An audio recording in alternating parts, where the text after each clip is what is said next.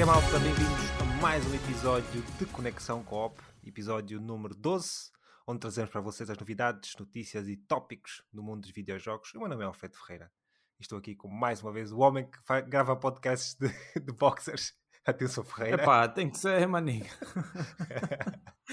tem que ser, tem que ser. É. Olha, mas é, mas é verdade, mano. Naqueles. Eh, não sei se tu te lembras que houve uma altura em que a gente gravava super cedo, tipo no dia, né? Sim. E às vezes eu acordava, estava de cuecas, tomava um pequeno almoço e tal, nem tomava banho, para ser honesto. Fazia só a higiene muito básica, sentava-me aqui de cuecas e. Mas, mas agora eu pergunto, mas todas as vezes que eu te vi, tu estás sempre de suéte, quer dizer, estavas de suéte em cima Tipo casaco e, estavas de cuecas. É bem confortável, maniga. É bué, principalmente para isso que tá, aconteceu agora. Sim. Tipo, tu sentas, às vezes vais a escorregar sim. e a costura do meio da calça, tipo, faz a divisão ali. Sim, sim, às vezes. Epá, não, mas e, o meu caso é, é, tipo, às vezes levanto, uh, sento-me rápido, né? E não estou, não estou assim com, tão acomodado, porque normalmente tenho uma, não é bem uma, uma almofada, é, é uma espécie de pano que é um bocadinho mais uh, acolchoado para sentar uhum. bem assente, né? porque às vezes fica sentado aqui horas e pá, vamos lá ser honestos, não é muito, para já não é muito saudável e depois começa. Não é saudável e nem é confortável. Não é muito confortável, também. exatamente. Então tem que ajustar e, uh, e a começar, o gajo tem que ajustar às vezes aqui o, o bumbum ver se uhum. fica da melhor forma. Mas, uh, mas sim, malta, estamos então aqui com mais um episódio de Conexão Coop, uh, episódio número 12, e Malta, para vocês que estão aqui a ouvir, espero que estejam a gostar do dos episódios.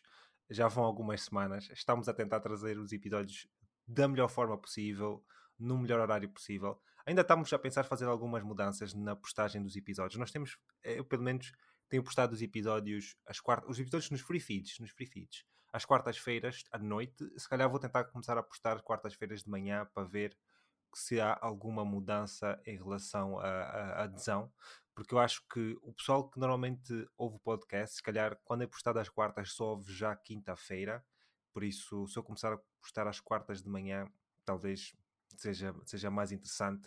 E, uh, e por isso, pronto, para o pessoal que nos está a ouvir nos free feeds, mais uma vez, se nos quiser apoiar, pode, pode apoiar-nos então em patreon.com barra level 13 e uh, pronto, terão acesso ao episódio dois dias mais cedo, podem submeter uh, tópicos, questões eh, que abordámos durante a semana e também têm acesso aos episódios de Conexão Coop Extra, o nosso podcast suplementar focado noutros tópicos. Eh, esta semana falámos sobre o State of Play da PlayStation, que tivemos a semana passada, e uh, tivemos outros episódios, mas uh, diz-me lá o que é que tu achaste deste último State of Play. Nós também, pronto, nós agora vamos fazer uma revisão do State of Play, por isso é nem vale a pena falarmos disso agora. Vamos, vamos só vamos só avançar. Só ia dizer que, pronto, falámos deste State of Play, tivemos também um podcast uh, há umas semanas atrás em que falámos da dificuldade, de acessibilidade e outros tópicos. Por isso, malta, se quiserem uh, ter acesso a esses episódios, podem simplesmente ir ao, um, ao Patreon. Contudo, o do State of Play, como é um episódio bastante importante para aquilo que está a acontecer neste momento na PlayStation, eu acabei por colocar grátis para todo o pessoal no YouTube. Por isso, o pessoal que está a ouvir uh, no Spotify, no Apple Podcasts e etc., pode então ir ao nosso YouTube e vai ter lá acesso ao episódio. Basta simplesmente entrar e por isso, pronto, vamos então avançar para os nossos tópicos de discussão. Primeiro é mesmo o State of Play, como eu já tinha mencionado. Queria só aqui falarmos Pá, já tivemos algum tempo depois do State of Play. Nós, o, episódio passado, o episódio extra, nós acabamos por gravar logo a seguir ao State of Play. Foi mesmo. Acabou o State of Play e fizemos, gravamos logo o episódio. Por isso, Sim. aqui pô, já tivemos algum, alguns dias, quase uma, uma semana não, mas alguns dias para hum, refletir naquilo que vimos e etc. Eu queria saber, depois deste tempo todo, o que é que, se alguma coisa mudou daquilo que tu viste, se voltaste a ver os trailers, etc. Qual foi a tua. Não. não, não, não voltei a, a ver nenhum trailer até porque eu não sou muito fã de estar uh, sempre a, a, a, a, procurar pelo, por conteúdo de, de jogos que ainda uh, estão para ser lançados. Eu tento sempre ter alguma surpresa, né? Yeah, mas uh, pronto, o, o, episódio foi bastante complementar. A gente acredito que tenhamos cobrido uh, bastante bem até o, o, o State of Play. E aí, para dizer que epá, quem não assistiu pode ir assistir. Acho que a gente deliberou bastante sobre o que está a acontecer agora. O cenário, o cenário que a, a, a PlayStation enfrenta uh, e muito tranquilamente, digamos, de passagem. E então, pronto, foi um, um, um, episódio bastante bom. Sim, pronto, eu por acaso voltei a ver os trailers, porque pronto, nós quando estamos a ver em direto no State of Play, nós normalmente não temos acesso ao melhor, uh, ao melhor tipo de qualidade de imagem e depois quando fazem o re-upload ou disponibilizam os trailers uh, únicos não é, de cada jogo, não vi todos, fui, vi pelo menos aqueles que eu achei mais interessante um, e um deles até foi, foi o Dragon's Dogma, que por acaso depois de voltar a ver o trailer, nós quando estávamos a ver, aquilo parecia mesmo 30 FPS, parecia muito, uhum. mas depois voltei a ver o trailer sem separado, já me pareceu que é mais, não é só 30 FPS. Aquilo pareceu-me estar em alguns momentos chegar nos, nos 60 frames. Só que, pronto, não parece que seja totalmente, não é sempre. Aquilo como está a ser capturado na PlayStation 5, eu depois, para o pessoal que pronto, siga nas nossas redes sociais, uma coisa que eu fiz, que normalmente faço até, é colocar às vezes uh, pequenos pedaços tipo de um trailer, adaptar um trailer, aquele é um trailer de um minuto e tal, e eu adaptei para cerca de 30 segundos, um minuto, acho eu. E nós, com essa parte do, do, do vídeo, uma coisa que dá uhum. para fazer, não sei se muita gente sabe, é nós ao colocarmos um vídeo no Premiere ou outro software de edição, nós conseguimos ter acesso um, aos frames, não aos frames do vídeo em si, mas conseguimos contar os frames. Quer dizer que, olhando para aquele, um vídeo, né? nesse caso, quando estamos a falar de 60 frames per second, quer dizer que no segundo tem que ter os 60 frames, e eu contei os frames que eu consegui ver e dava, dava uma sensação que realmente tinha mais que 30. Tinha mais que 30, isso era garantido. Mas em alguns momentos eu consegui ver que atingíamos aos 60, mas nem todos os momentos estava nos 60. O que me faz considerar que talvez eles tenham algum modo que esteja entre os 30 e os 60, eh, mas não é só 30, é, é, é, é, mais elevado, é mesmo mais elevado. E eu depois, por acaso, também vi pessoal na internet a falar sobre esta cena no Reddit e uh, eu a editar o vídeo vi claramente que aquilo não era, não era só do 30, mas, uh, mas sim, epá, eu acho que no geral só, só queria dizer aqui que gostei muito do State of Play, acho que foi provavelmente os que nós dos melhores que nós tivemos nos últimos tempos, se não o melhor State of Play de sempre. Tivemos muitas coisas interessantes e acho que pronto, nem tudo foi, tivemos ali momentos com Sonic é? e alguns outros jogos Sim. que eu não estava assim muito interessado, mas acho que overall o pessoal ficou muito contente com aquilo que, com aquilo que se viu e por isso não tenho assim muito mais a acrescentar, a não ser que, pronto, epá, Judas, gostei muito do, do trailer, Death Stranding foi, foi muito engraçado, epá, não tivemos jogos first party, que se calhar muita gente queria, queria ver, não é? Mas pronto, só com o envolvimento do Kojima, o pessoal já perdoou a Sony, não é? Yeah. E por isso achei bastante engraçado de o ver.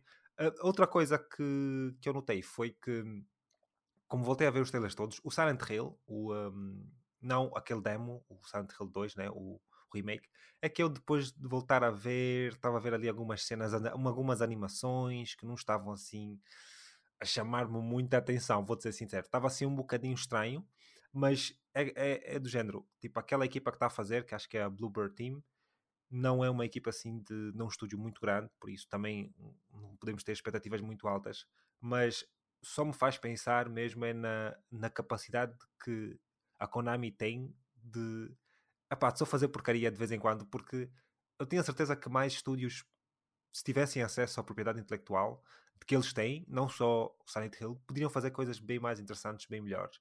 E acho que as expectativas uhum. de um Silent Hill é muito grande, meu, porque se tu se fores a ver os trailers, do, eu depois estive a ver um, as views, o do Silent Hill é dos trailers que tem, que tem mais views, meu.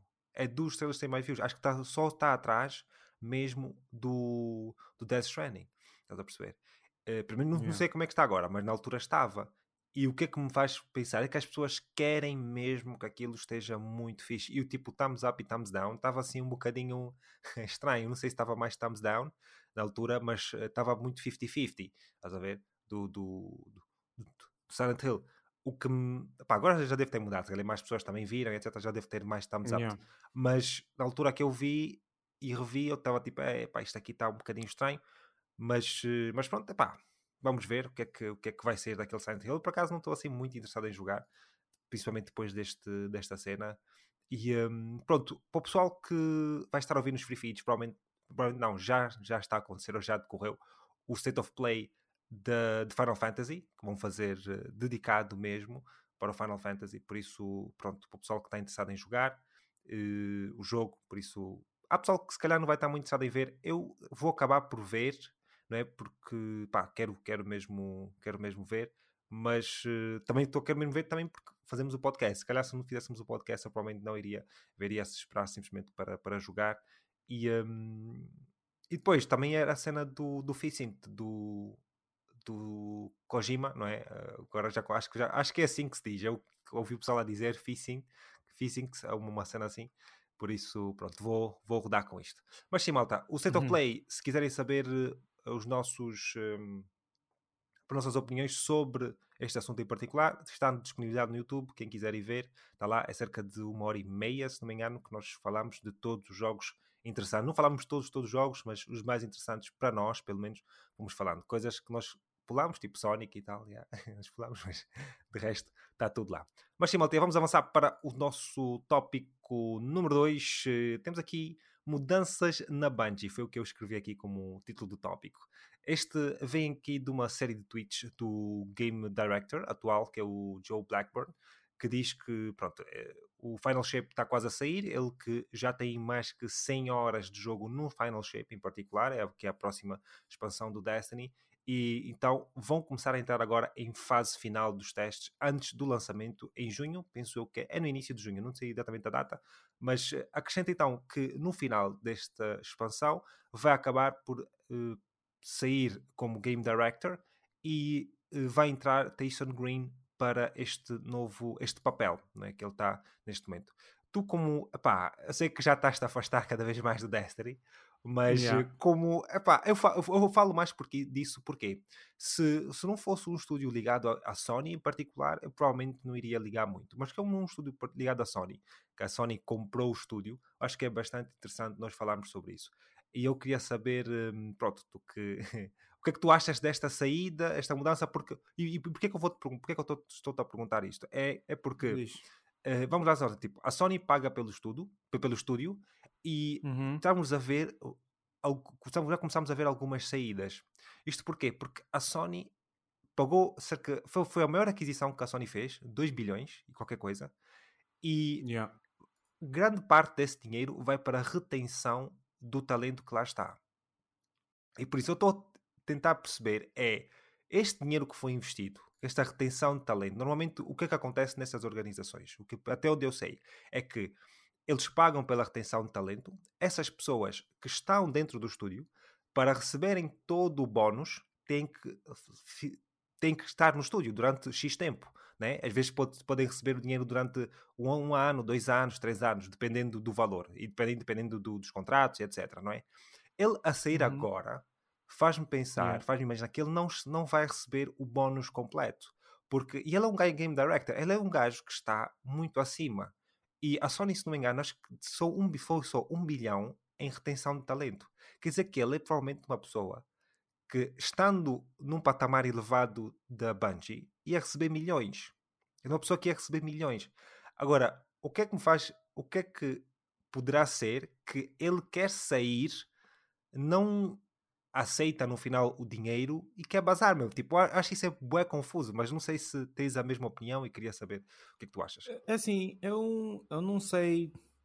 Eu não sei. Sim, não deixa de ser confuso, Alfredo, mas nós hoje temos que pensar e avaliar mais ou menos no, no que é que a Bungie se tornou, no que é que o, o título da Bungie se tornou. Hoje em dia, eh, também tens de concordar que ter o teu nome atrelado à Bungie e principalmente ao Destiny vai causar-te alguns problemas. E tu tens de ter uma gestão das tuas emoções muito grandes, estás-me a entender? Quando tu és o Game Directed e tu estás à frente do projeto e és tu que levas com todo o hate da comunidade. Isso tem que ser levado tem de ser levado em conta. Bro, tu tens de ter pelos milhões. Pelos milhões que ele tá, vai receber, mano. não sei se. não, mesmo, não, isso, isso, tipo, a tua paz, a tua paz, eu acho que a tua paz, a tua. Tipo, não ser xingado a toda hora, maniga. Epá, eu não sei quanto dinheiro vale isso. Para mim, pelo menos, não tem, não tem dinheiro nenhum que compre a minha paz de hum. espírito. Tá bom, mas tipo, ela, ela, ela, ela tipo, ela, eh, para mim, eu pelo menos imagino, pá, desliga, sai da internet, mano. Não é como se estivessem a ir à casa dele. Tipo, desliga-se da internet. que é que tu tens? Meu, é, é, é, uma coisa tão simples quanto isso. É uma, para mim, é uma coisa tão simples quanto isso. Tipo, quanto ao hate, é tão simples. É, desliga-te. Desliga-te de, de, das redes sociais, desliga-te da internet. É o que é. Eu entendo, eu entendo o, o Joey por. Uh, tanto pelas razões óbvias de querer se desvencilhar do, do, uh, da Band e, e Destiny e também pelo, pelo que ele tem passado uh, nesses últimos meses uh, barra ano. Está é, a ser muito difícil fazer a gestão de, dessa avalanche de pessoas a, a comentarem, a, a, a pôr em causa, inclusive, uh, o próprio. Porque a própria. Porque uma, uma coisa até que eu, que eu te ia dizer, pronto, antes de, de, de terminares, era, era que eh, a mim até dá uma sensação, pode dar a sensação que até não é porque ele quer. Estás a perceber? Pode ser que não seja a opção dele. Também pode Porque, ser. Pelo, pelo, quando, eu, quando eu vi, eu não sou assim grande jogador de Destiny, mas depois de fazer alguma uma breve pesquisa, pelo que eu sei, ele já está no papel há um bom tempo, já fez várias expansões naquele papel. Sim. E se calhar também o facto do Destiny estar onde está, se calhar também pode ser, a Sony também pode é assumir dar... como culpa dele, não é? Sim, sim. E não tens e, e, não deixas de ter razão. Uh, mas assim, ele está tá muito tempo aí, mano. Ele está há muito tempo aí. Sendo uma decisão própria, como uma decisão da própria Sony o afastar, é válido. Nesse momento, o, o, o Alfredo, é válido. O Joy Blackburn, tipo, a saída dele, não é eh, realmente o problema. Eu não vejo isso como problema, entende? Uhum. Até mesmo pela quantidade de combo que ele já fez aí. Sim. Estás a entender? O grande problema, pensando, tipo, na posteridade, é a pessoa que eles vão lá colocar para substituir. Ok, tu Sim. se fazes uma breve pesquisa, tu vês que o, o, Tyson Green ele trabalhou em quase todos os Halos, Sim. trabalhou em uma. Isso também vi. Traba, eu não sei, acho que deve ter trabalhado em uma. Corrige-me se eu estiver errado, mas ele deve ter trabalhado eh, tanto em expansões do Destiny do, próprio, do, do OG quanto do 2. Acho que no máximo duas, três expansões em que ele trabalhou. Eu acredito que é uma pessoa com algum conhecimento de causa e, e, e, com capacidade para levar o projeto adiante. Mas uh, o que me preocupa nesse momento é se essas pessoas, se a Bungie, se a própria Sony ainda vê o Destiny como um tipo como um título, como um jogo que vai trazer algum algum lucro, alguma coisa uh, tipo relevante Estás-me a entender? Porque o que está a ser visto é que a comunidade, a cada ano que se passa, a, a cada ano que vai se passando, tipo, há um declínio. Sim. Há menos pessoas a jogar. Entendes? E, e eu hoje paro de jogar o Destiny e, e às vezes uh, e, e, às vezes também tipo faço uma introspecção uma, introspe uma introspecção daquilo que eu já joguei e também revejo que o Destiny envenenou, se, tu for, se formos a pensar, o Destiny envenenou a indústria dos jogos por causa da porcaria do Game as a Service. Uh, tipo, uh, de uma forma tipo uh, descomunal. Epá, até não disse que foi, não digo que foi o Destiny, eu... eu digo que foi o Fortnite. Porque o Destiny, o Destiny, tipo, repara bem, o Destiny, o primeiro Destiny saiu em 2014, se não me engano, não é? Sim. O segundo saiu em 2017, acho eu. Sim. Yeah. Eh, tipo, eu se for a ver eh, a estrutura e o tempo que demorou, tipo, para nós chegarmos onde nós chegamos, tu vês Sim. que o Destiny saiu em 2014. Os Games as a Service só, começa, só começamos a falar mesmo muito disso, mesmo, só Sim. depois do Fortnite. Sim, mas repara, o Destiny já fazia algo muito similar ao já. que é um Game as a Service, tipo no seu primeiro ano de lançamento que no seu primeiro ano de lançamento eles lançam o jogo e depois há um, há um evento deles, mesmo da Bungie, que é mesmo para falar do Destiny, e que eles. Uh, uh, uh, como é que se diz? Ai, está-me tá tá a faltar a palavra. Exibem um roadmap acerca de todas as expansões e conteúdos que iam lançar naquele primeiro ano do Destiny 1. Hoje nós temos uma evolução desse tipo de, de desse tipo de informação, né, desse tipo de, de evento, como seria hoje o que eles chamam de um Battle, um battle Pass, um passe de temporada, um passe tipo, é, que, é, que é como eles vendem o jogo hoje, que é, é Destiny 2 mais passe anual que vai te dar acesso a tudo que for lançado durante aquele ano do Destiny. É assim, eu particularmente eu vejo a saída do Joy, do Joy Blackburn tipo, como uma cena positiva para ele também. Estás-me a entender? Porque eu acho que ele é uma pessoa que hoje no mercado, em termos de, de visão de jogo, visão de como é como criar um, um ecossistema uh, conciso e, e, e, e, que perdure, né? Uh, ele tem esse, esse conhecimento eu gostaria de lhe ver trabalhar também em outras cenas, não Destiny. E eu, assim, honestamente, eu hoje penso que a Sony na aquisição da Bungie fez um, um, um mau negócio. Eu acho Péssimo. não tem, não tem hoje, se nós hoje formos a tentar colher alguma coisa de positivo que saiu dessa aquisição, nós não conseguimos ver nada. O Final Shape estava para sair agora em fevereiro, foi adiado para junho os jogadores estão, estão a jogar uma season que supostamente seria de 3 meses, escalou para 6, 7 meses. Epá, na minha opinião, o Destiny eh, deveria ser encerrado o mais breve possível, porque epá, eu particularmente estou cansado dessa novela do Destiny, eu estou cansado de ver as pessoas a reclamarem do Destiny, eu estou cansado até mesmo da própria comunidade que reclama, reclama, reclama do jogo, mas a qualquer lançamento que fazem no jogo vão todos a correr é efeito manada lá para dentro para jogar o jogo. Epá, eh, eu estou mesmo muito cansado dessa novela. E tu até disseste bem, eh, a Sony está a chupar um limão, por mais está tá azedo, não está insustentável, mas epá, o dinheiro já foi gasto e enfim, a gente vai, vai aqui acompanhando esse, esse desabor. Sim, eu por acaso, em relação ainda ao Tyson Green, uh, o novo Game Director, eu na altura que estava a fazer o script e estava a fazer algumas pesquisas, sim, ele, ele, de facto, pelo que eu vi aqui, ele já é uma pessoa que já está na Bungie, já, está na Bungie há muito tempo. É, por isso ele conhece o produto, conhece muito bem e já trabalhou em cenas bastante interessantes. Estou, interessantes. Estou para ver o que é que ele vai trazer, porque uma coisa também que eu reparei é que, por acaso não pus aí, acho que no teu script, é que a uhum. Destiny vai deixar de ser por expansões e será por episódios, que é uma coisa que o Halo também está a fazer agora. Eles Sim. mudaram. Uh, o se calhar, pronto, é aquela cena. O jogo. Porque não sei se tu te lembras, o primeiro Destiny, se não me engano, estavas a falar do roadmap. O primeiro Destiny, se não me engano, tinha um, um plano de 10, 10 anos. Uh, mas já estamos, já estamos em 2024. no, a questão nem foi essa.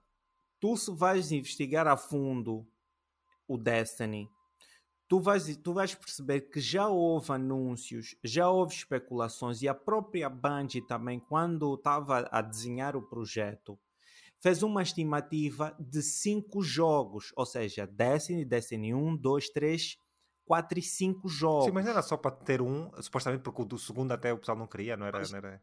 Exatamente, mas a priori eram cinco jogos, só que e isso daí já era um sinal. Só que nós, na, naquela época, também não tínhamos um insight tão apurado como temos hoje. E ver as mudanças que foram feitas ao longo da, da, da produção e pós-produção do jogo, que o jogo, mesmo quando foi lançado o próprio Destiny, foi, o foi um dos jogos que naquela altura foi, eh, foi mais criticado e mais tipo. Eles tipo, falaram muito mal do jogo. Tipo, tu se vais ver tipo, o lançamento do Destiny 1, teve mesmo um lançamento muito problemático a nível de bugs, a nível de desempenho, a nível de, de quase tudo.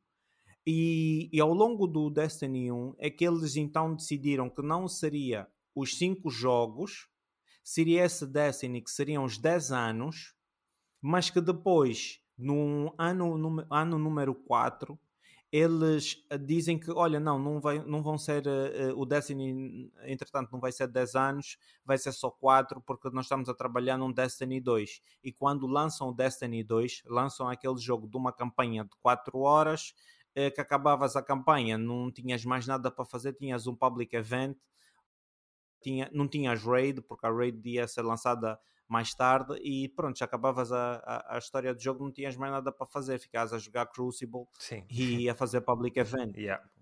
Era, foi a tristeza que foi. Epá, é, é o que é.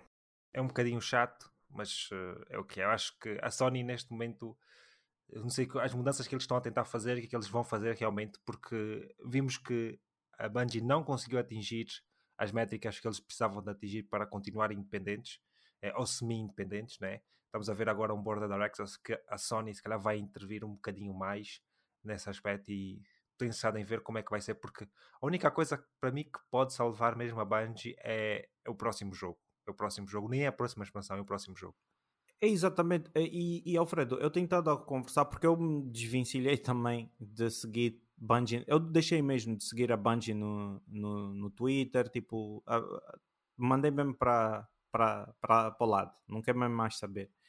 Mas epá, a curiosidade uh, permanece. Eu tenho conversado com, com pessoas que ainda estão a jogar o jogo, jogam o jogo todos os dias, e eu lhes pergunto o que é que de facto vocês estão a ver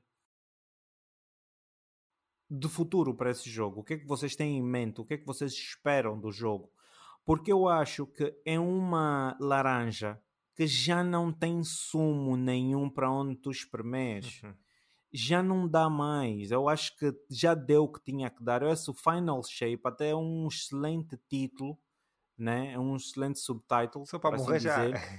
Para morrer já, para matarem o mambo. Porque... E até, oh, oh, Fredo, às vezes pergunto-me, eh, eles trabalham, a Bungie é, um, é, é, conhecida por trabalhar muito dentro de um, de um, de um único título. Tu vês pelos Halos, tu vês, eh, acho que eles têm mais tem mais alguns jogos, tem um, acho que o Might, alguma coisa assim. Tu vês que eles trabalham muito tempo dentro dos seus próprios jogos. E eu me pergunto se hoje, se a gente sentar com, com, pronto, com os diretores da Bungie e perguntar qual é a visão de futuro que vocês têm, eu não sei se eles conseguirão nos, tipo, nos apresentar um, uma, nova, uma nova propriedade intelectual. Tipo, porque eu acho que eles estão tão presos em continuar a dar suporte nos jogos que já têm. Uh, nós estamos a ver que eles estão a trazer, uh, estão a voltar com o Marathon, mas não é uma coisa nova. Eu acho que está na hora da Bungie se preocupar em fazer algo novo. Sim, mas o problema é que acho que é, o problema todo acho que está no, no, no dinheiro.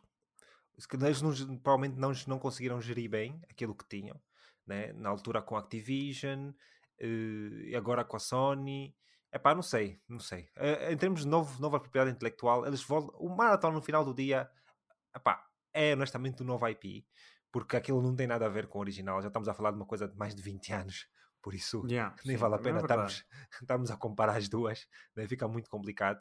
Mas uh, por, isso é, por isso é que eu acho que é a única coisa que eles pode, pode salvar. Mas pá, eles foram comprados pelos seus conhecimentos no live service, não é? Pela sua sabedoria, live service. E epá, só achei que está tá a ser uma, uma, um drama totalmente uh, epá, uma piada, basicamente. Tipo, aquilo é uma, acaba por ser uhum. uma piada porque não faz muito de sentido. Mau gosto. E de mau gosto, exatamente, de mau gosto. O pessoal, eu lembro na altura quando anunciaram que compraram a Bungie, eu fiquei tipo, ok, pronto. Eu por acaso não, nunca, eu já tinha dito desde o início, né? Eu lembro de ter falado contigo, na altura ainda não estávamos uhum. a fazer o podcast, eu sempre defendi a ideia de que não acho que faz muito sentido a, a, Sony comprar a Bungie, mas acaba por comprá-los, provavelmente porque na altura não é? Não te lembras, na altura a PlayStation, a ideia é ter os 10 live services ou whatever, todos estão a cair uhum. um, um, um, ao lado do outro, tipo dominó, The Last of Us e etc. E agora, pronto, estamos noutra fase, o próprio presidente Jim Ryan sai, ainda estamos num, numa fase com um CEO uh, que está tipo intermédio, basicamente está, está entre um e outro, não, não é o definitivo. Por isso, pronto, é uma coisa completamente diferente daquilo que normalmente acho que nós, os fãs, estávamos à espera, e mesmo a Sony estava à espera, porque acho que eles também não queriam estar nessa situação. Mas uh, eu não acredito, eu não, vou ser sincero, eu não acredito mesmo que se eles soubessem o que sabem agora, teriam comprado a Bungie. Não, não acho que faça, faria muito sentido. Eu Ou gastaram 2 bilhões, mano. é a maior aquisição da Sony. É a maior aquisição da Sony. E fazem isso. Epá, enquanto isso, compramos a, a, a Insomniac ir por menos de, de 200 milhões ou 300 milhões e estamos aí. Então é um estúdio que estamos a oferecer. Também que na altura a Insomniac também estava muito mal. os, nós vimos na, na, na leak né, da, da, própria, da própria Insomniac as vendas, como é que estavam dos jogos deles, foram fazer jogos VR, não correu também muito bem, etc. Era, era outro tipo de, de, de instância, mas ainda assim, pronto, uh, veremos então como é que vai ser esse futuro da Bungie, mas pronto, como tu estás cansado da Bungie, eu também estou cansado da Bungie. Vamos então aqui avançar para uh, outro, outra série. Vamos falar de Call of Duty, Call of Duty de Neversoft. Para o pessoal que pronto, está a ver aqui o podcast, sabe, sabe que é o Call of Duty, obviamente. Call of Duty é uma das maiores séries de jogos do mundo, se não a maior ou a mais conhecida, e por isso isto aqui surgiu basicamente de um vídeo no Twitter que foi colocado uh, pá, de uma pessoa que não é assim muito conhecida, honestamente. Eu pelo menos pesquisei, não vi nada dele, as pessoas não, não o conhecem. Mas uh, acaba por ser um vídeo do, do Call of Duty de Neversoft. Neversoft é um estúdio que já está encerrado, já deixou de existir há, há uns anos atrás, mas foi fundado nos anos 90 e foi, foi, foi responsável por vários jogos, um deles sendo o Spider-Man da PlayStation 1 e a série Tony Hawk, né? uma, também uma série muito popular da, da, Activision, e também acabaram por trabalhar mais tarde numa outra série também muito popular que é o Guitar Hero, né? que acho toda, todo, mundo, todo mundo conhece. Mas pronto, foi uma, houve uma altura, depois de 2011, basicamente, em que uh, quando a, a, Activision, acho que posso ser Activision, acaba por querer meter todos os estúdios a fazer Call of Duty. né? Muitos estúdios foram trabalhar nos Call of Duty. E o que acabou por acontecer aqui foi que quando a Infinity Art depois acaba por se separar, né? quando vemos malta tipo o Vince Zampella, o Justin West, que acabam por sair para fundar a Respawn, e depois fizeram o Titanfall, o Apex, e agora pronto, conhecemos o, os jogos Jedi, nós tivemos um estúdio nós tínhamos um estúdio que era o Neversoft, é coisa que também estava a trabalhar na altura num Call of Duty que acabou por nunca ser lançado. E esta pessoa no Twitter coloca uma, uma espécie de vertical slice. vertical slice é basicamente uma espécie de demo do jogo. E é uma demonstração daquilo que, em termos de, de visual, em termos de contexto, em termos de, de jogo em si, o que é que poderia ser, como é, como é que seria o jogo. E nós vemos aqui um jogo para o pessoal que tiver a oportunidade de ver, é um, um, Call of Duty futurístico. Eu sei que tu não és muito fã de Call of Duty, se calhar não tens muito a acrescentar sobre o que nós temos aqui, uhum. mas eu queria falar sobre, sobre isto porque isto aqui é um, é um pedaço de história. Tipo, isto podia mudar completamente. Tipo, isto é tipo multiverso para mim. porque se este Call of Duty tivesse saído, e pelo que eu estive a ver em termos de timeline, este seria provavelmente o Call of Duty que queria ser em 2012, 2013. Que seria na altura talvez do Call of Duty, talvez 2013, mas em específico, seria a altura do Call of Duty uh, Black Ops, uh, desculpa, o Call of Duty Ghosts, que para muitos né, é um dos Call of Duty mais vendidos, mas para muitos é um dos piores Call of Duties. este aqui seria provavelmente o último Call of Duty da PlayStation 3, uh, eh, mas uh, é interessante de ver como é que seria. Depois acabou por ser postado no YouTube, eu por acaso vi no Reddit, mas não consegui encontrar o. o ou melhor, vi no Reddit, mas tipo só algumas alguns pedaços pequeninos do vídeo, mas depois fui procurar e não consegui encontrar o vídeo. Mas acho que acredito que está aí, porque ouvi muito pessoal a partilhar, eu também não procurei assim tanto. Que tem um vídeo completo mesmo da, da cena do Call of Duty, do nível deste Call of Duty, e nós vemos lá que epá, o jogo estava, estava muito à frente, se bem que é um vertical slice, mas ainda assim estava muito à frente. E acaba por ser uma coisa interessante porque é um, um pedaço da história não é, do Call of Duty. Este, este estúdio aqui Para o pessoal que já joga jogos há tanto tempo como eu, de certeza que se lembra, Neversoft, tem um logotipo muito, muito específico. Né? Para quem jogou Tony Hawk's, Guitar Hero também já joguei bastante, por isso eram jogos que eu gostava. E por isso, epá, é aquela cena. É, é um Call of Duty, para o pessoal que quiser ir ver, é sempre interessante, mas uh, não tem assim muito mais a acrescentar, é, é o que é. Avançando aqui para o nosso tópico número 4, temos uh, Spec Ops The Line, pá, um dos meus jogos favoritos que acaba por ser retirado das lojas online. Um, pá, para mim, este é um dos melhores eh, jogos de terceira pessoa de sempre, na minha opinião. É, é um dos melhores videojogos, um melhores jogos em termos de história, é um dos melhores jogos. Uh, só para contexto, aqui foi desenvolvido por Jaeger, é um, que é um estúdio alemão, e foi publicado pela 2K. Um, e foi escrito por Walt Williams. Walt Williams, que também trabalhou na história uh, de Bioshock, o penso eu que foi no, no Bioshock 2, acaba por, por ser também uma pessoa que um, esteve embaixo de, de Ken, Levine, Ken Levine que é o que também escreveu o Bioshock, está a fazer agora ajudas e isso é uma coisa também, o, este, este gajo aqui, o, um, Walt Williams, é que está a fazer a história do, do Wolverine, da do coisa da, da Insomniac, exatamente. É a pessoa que está a trabalhar no Wolverine, por isso ela é uma pessoa que tem boa história, escreve muito bem. Eh, o estudo do Jaeger em si é que depois perdeu-se um bocadinho, meteu-se também nos Games as a Service, também provavelmente por causa do dinheiro, né? precisavam de outras cenas e pronto. Mas para mim é só para dizer que pronto, o jogo é, é fantástico, acho que é, é, é, um jogo muito top para o pessoal que quiser jogar. Uh, mas o que ficamos a saber é que o jogo vai acabar por ser retirado, ou está a ser retirado, ou já foi retirado em alguns, alguma distância, vai depender também de quando é que as pessoas estão a ouvir o podcast. Mas penso que por esta altura já devemos ter quase todas as lojas uh, online acabaram por ser uh, retiradas. Mas tivemos ainda aqui Steven Totilo, né, que é uma pessoa que já falamos aqui no podcast, um, um jornalista que hum, acaba por dizer o seguinte: uh, Spec Ops Line vai ser retirado da lista de lojas online, não apenas a Steam. Um representante da 2K diz o seguinte ao Steven Totilo: Spec Ops Line deixará de estar disponível nas lojas online, uma vez que várias licenças de parceria relacionadas com o jogo estão a expirar. Os jogadores que compraram o jogo ainda podem fazer o download e, fazer as, uh, e jogar sem interrupções. A 2K gostaria de agradecer a nossa comunidade de jogadores que apoiaram o jogo e estamos ansiosos por vos trazer mais ofertas da nossa editora ao longo deste ano e além. Pronto, basicamente o jogo acabou por ser retirado, mas é aquela cena, um gajo, tipo, nós já falámos disso para a IKEA. Desde que começámos o podcast, nós falamos sempre disso. O que é que acontece com os jogos uhum. digitais, quando os jogos são retirados, ninguém consegue, consegue, ter acesso. Eu, por acaso, também só tenho um jogo em digital, ainda consigo fazer o download, mas o jogo é assim, tipo, também não ia, não ia jogar aquilo agora, não tinha assim muito interesse em jogar, mas é uma, é uma tristeza, porque acho que é um jogo que não só tu e, e muito outro pessoal iria gostar de jogar. Eu não sei exatamente o que é que se está a passar aqui, mas da forma que aconteceu, aconteceu muito rápido. Uhum. E eu não uhum. sei se, se tens alguma opinião sobre isso, porque na minha, na minha mente eles devem ter esquecido que deixaram expirar alguma, alguma cena e tiveram que retirar com mais urgência possível, porque nos outros instantes. Para não pagar os FIIs. Exatamente, porque nos outros instantes, se fores a, a, a ver, é normalmente dá-nos sempre um aviso, nem que seja, sei lá, de um uma semana, prévio. dois, duas semanas, porque o jogo continua a poder fazer o download. E acredito que se eles tivessem avisado, algumas pessoas iam comprar o jogo. Só para ter acesso hum. no futuro, né? Não acredito que muita gente ia não. jogar, mas poderia-se ter. Eu não sei se queres acrescentar alguma coisa sobre isso, sobre o que está a se passar aqui. Sim, eu sou, a única coisa que tu acabaste até por tocar, está aqui nas minhas notas, foi só uh, mesmo a rapidez que isso foi feito, é que foi muito rápido. Porque tu has de reparar que a gente falou desse jogo em tempos quando a gente estava a fazer o, o, o nosso, os nossos GOATs e epá, em, em menos de um mês, uh, tipo, sem nenhum aviso prévio, uh, vem essa notícia assim, cai assim no, no nosso colo como uma bomba uh, do que o jogo está a ser retirado.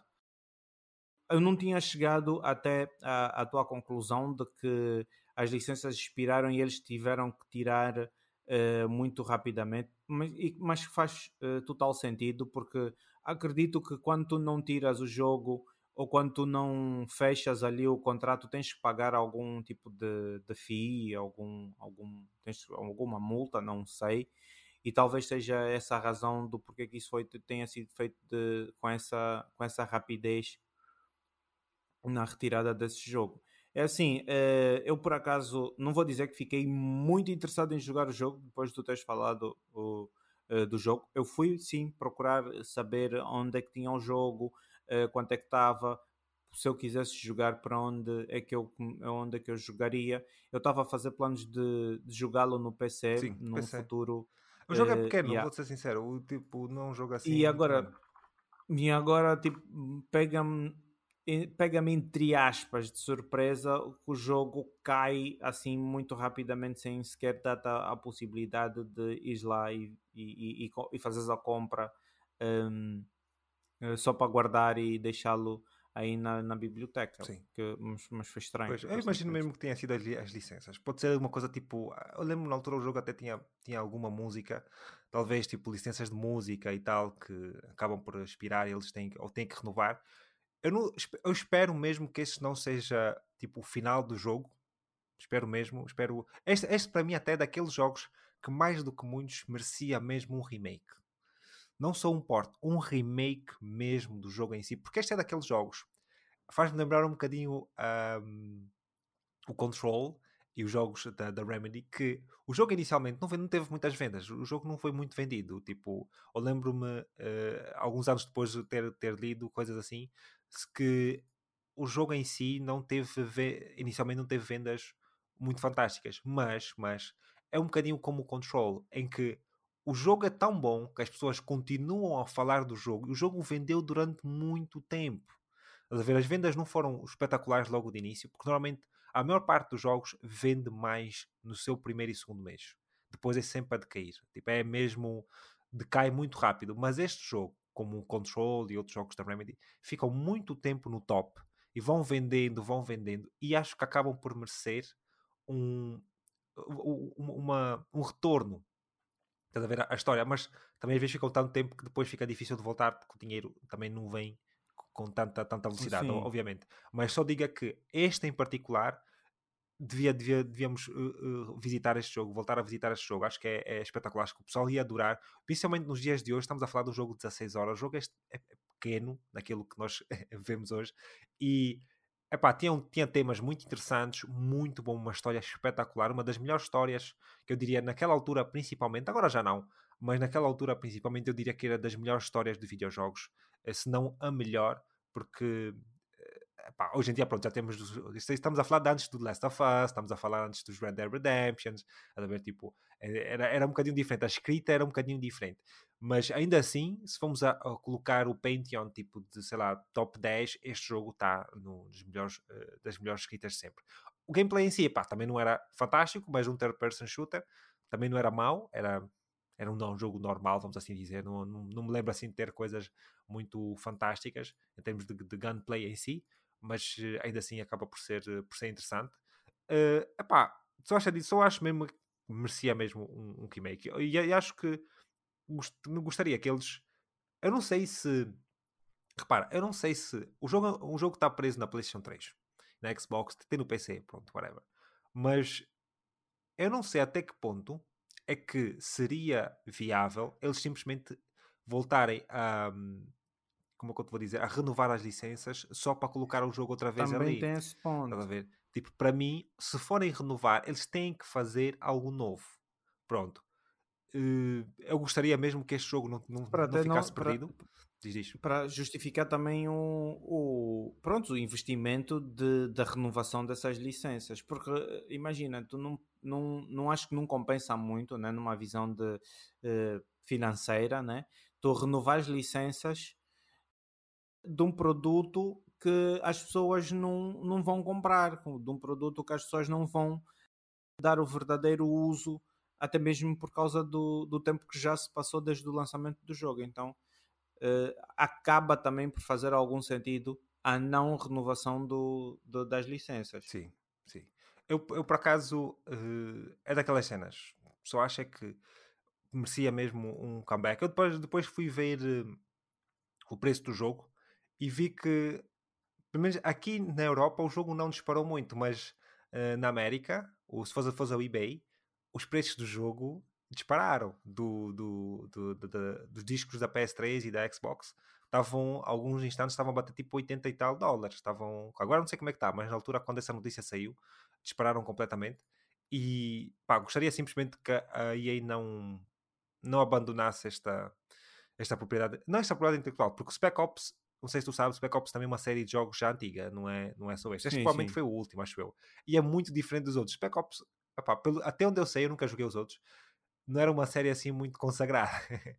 e houve muito pessoal que não, até, e uma das razões que o pessoal imagina que este jogo poderá não ter vendido muito bem é o facto de ter este nome, Spec Ops The Line. Tanto é que o próprio gajo que escreveu o jogo, acho que o Game Director e whatever também não concordaram muito em ter o título Spec Ops, porque o Spec Ops já era uma série de jogos que não era muito, muito boa. Era uma série de jogos também militar e tal, mas esta aqui era completamente diferente. E um, se calhar com outro nome seria uma coisa completamente diferente, teria se calhar mais vendas e tal, mas não sei, tipo, é assim, só especulações, pode ser que nisso sim, pode ser que não, é uma coisa. o gajo nunca, nunca sabe, mas, mas sim, eu gostaria mesmo que este recebesse um bom remake deste jogo ia ficar, ia ficar espetacular um Unreal Engine ou caraça, uma merda assim, mas não sei, não sei se. Que é para, para chegar mal otimizado também. ah, sim, vai ficar mal otimizado. Mas não, nem todos os jogos têm estado mal otimizados. Eu estive, estive a jogar agora Tekken e o jogo não está mal otimizado, por isso não tem coisa. Eu aqui, outro tópico que eu queria falar, isto aqui, eh, pá, este é outro tópico porque acho que está a ser. Este é relevante e temos Bem, que falar. temos que falar, embora não, não, não, não estamos a jogar o jogo. E é uh, aqui o drama, eu coloquei mesmo, o título é Drama de Suicide Squad. Isto é, isto é um drama do caraças. E só para dar aqui um contexto ao pessoal, o jogo já saiu há, um, há uns dias atrás. Mas uh, pronto, aconteceram algumas coisas no jogo, com as reviews e o pessoal a falar no YouTube, etc., que acho que dá uma boa conversa para nós termos aqui. Uma delas é, pronto, quando o jogo sai, eu por acaso eu ri-me tanto com esta cena, mas eu ri-me alto. Estás a ver? Tipo, comecei mesmo a rir, gargalhadas sérias, porque acho isso tanta fiada que não faz, que não faz sentido nenhum.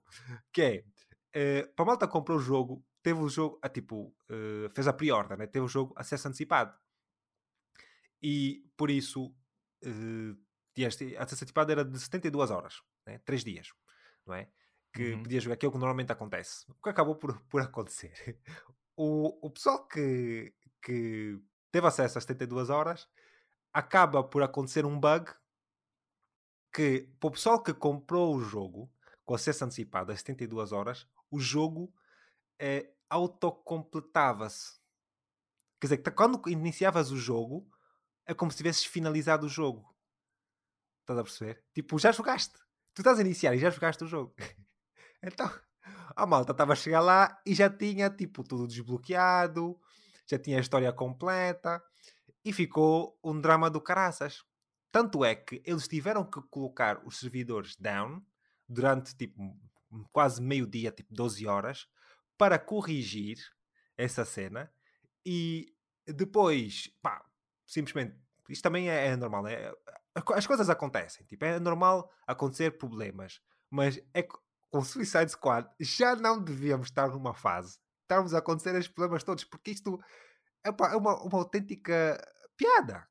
Tipo, tu compras yeah. o jogo, imagina o que é que é, tipo, vamos dizer, Pá, não digo Fire, vamos pensar num, num, num live service. Tinha que ser uma cena mais engraçada. Tipo o Rise of the Ronin, se nós formos a jogar, por exemplo.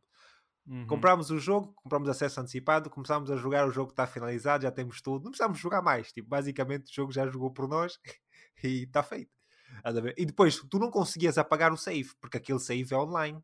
Repara, yeah. estás a perceber? A progressão é a progressão online. online. Que é outra coisa também que é ainda pior. Mas eles depois a que acabaram por fazer aqui foi. Um, foi dar, uh, acho que foram 20, cerca de 20 euros ou 20 dólares de moeda do, do jogo, depois de estar online, uh, porque, pronto, é para pedir uma, uma, uma desculpa, né? para pedir uma, desculpa ao pessoal que lá esteve, é, 20 dólares não é assim tanto, mas também é, é alguma coisa, né? Mas eu só acho que é engraçado, tu pagas edições especiais ou whatever, que não devem ser menos que cento e tal paus, para depois e tu, e, e tu pagas para quê? Para teres acesso antes dos outros, para jogares o mais rápido possível, ainda assim ficas down 12 horas, não consegues começar o jogo. Eu não consigo entender o, a compra de um jogo antecipadamente. Eh, eh, não estou a dizer que eu não faço, ok? Tanto que eu até fiz agora. Mas a, a minha agora pergunta o quê? É... Em relação a Helldivers? uh, Final Fantasy. Ah, não, mas aí é diferente. Mas aí é diferente porque uma coisa. aí, é aí onde ia chegar. Não, não, mas repara, repara, repara. Não, são duas coisas. Tipo, no Final Fantasy tu não vais ter acesso antecipado. Estás a fazer a pré-reserva. Acesso antecipado é diferente. Acesso antecipado é jogar mais cedo que as pessoas normais, vamos assim dizer.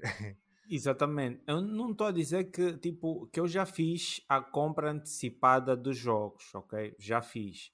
Agora, e jogar o jogo uh, de antemão, eu acho um bocadinho arriscado. Primeiro, por uma, por uma razão muito simples.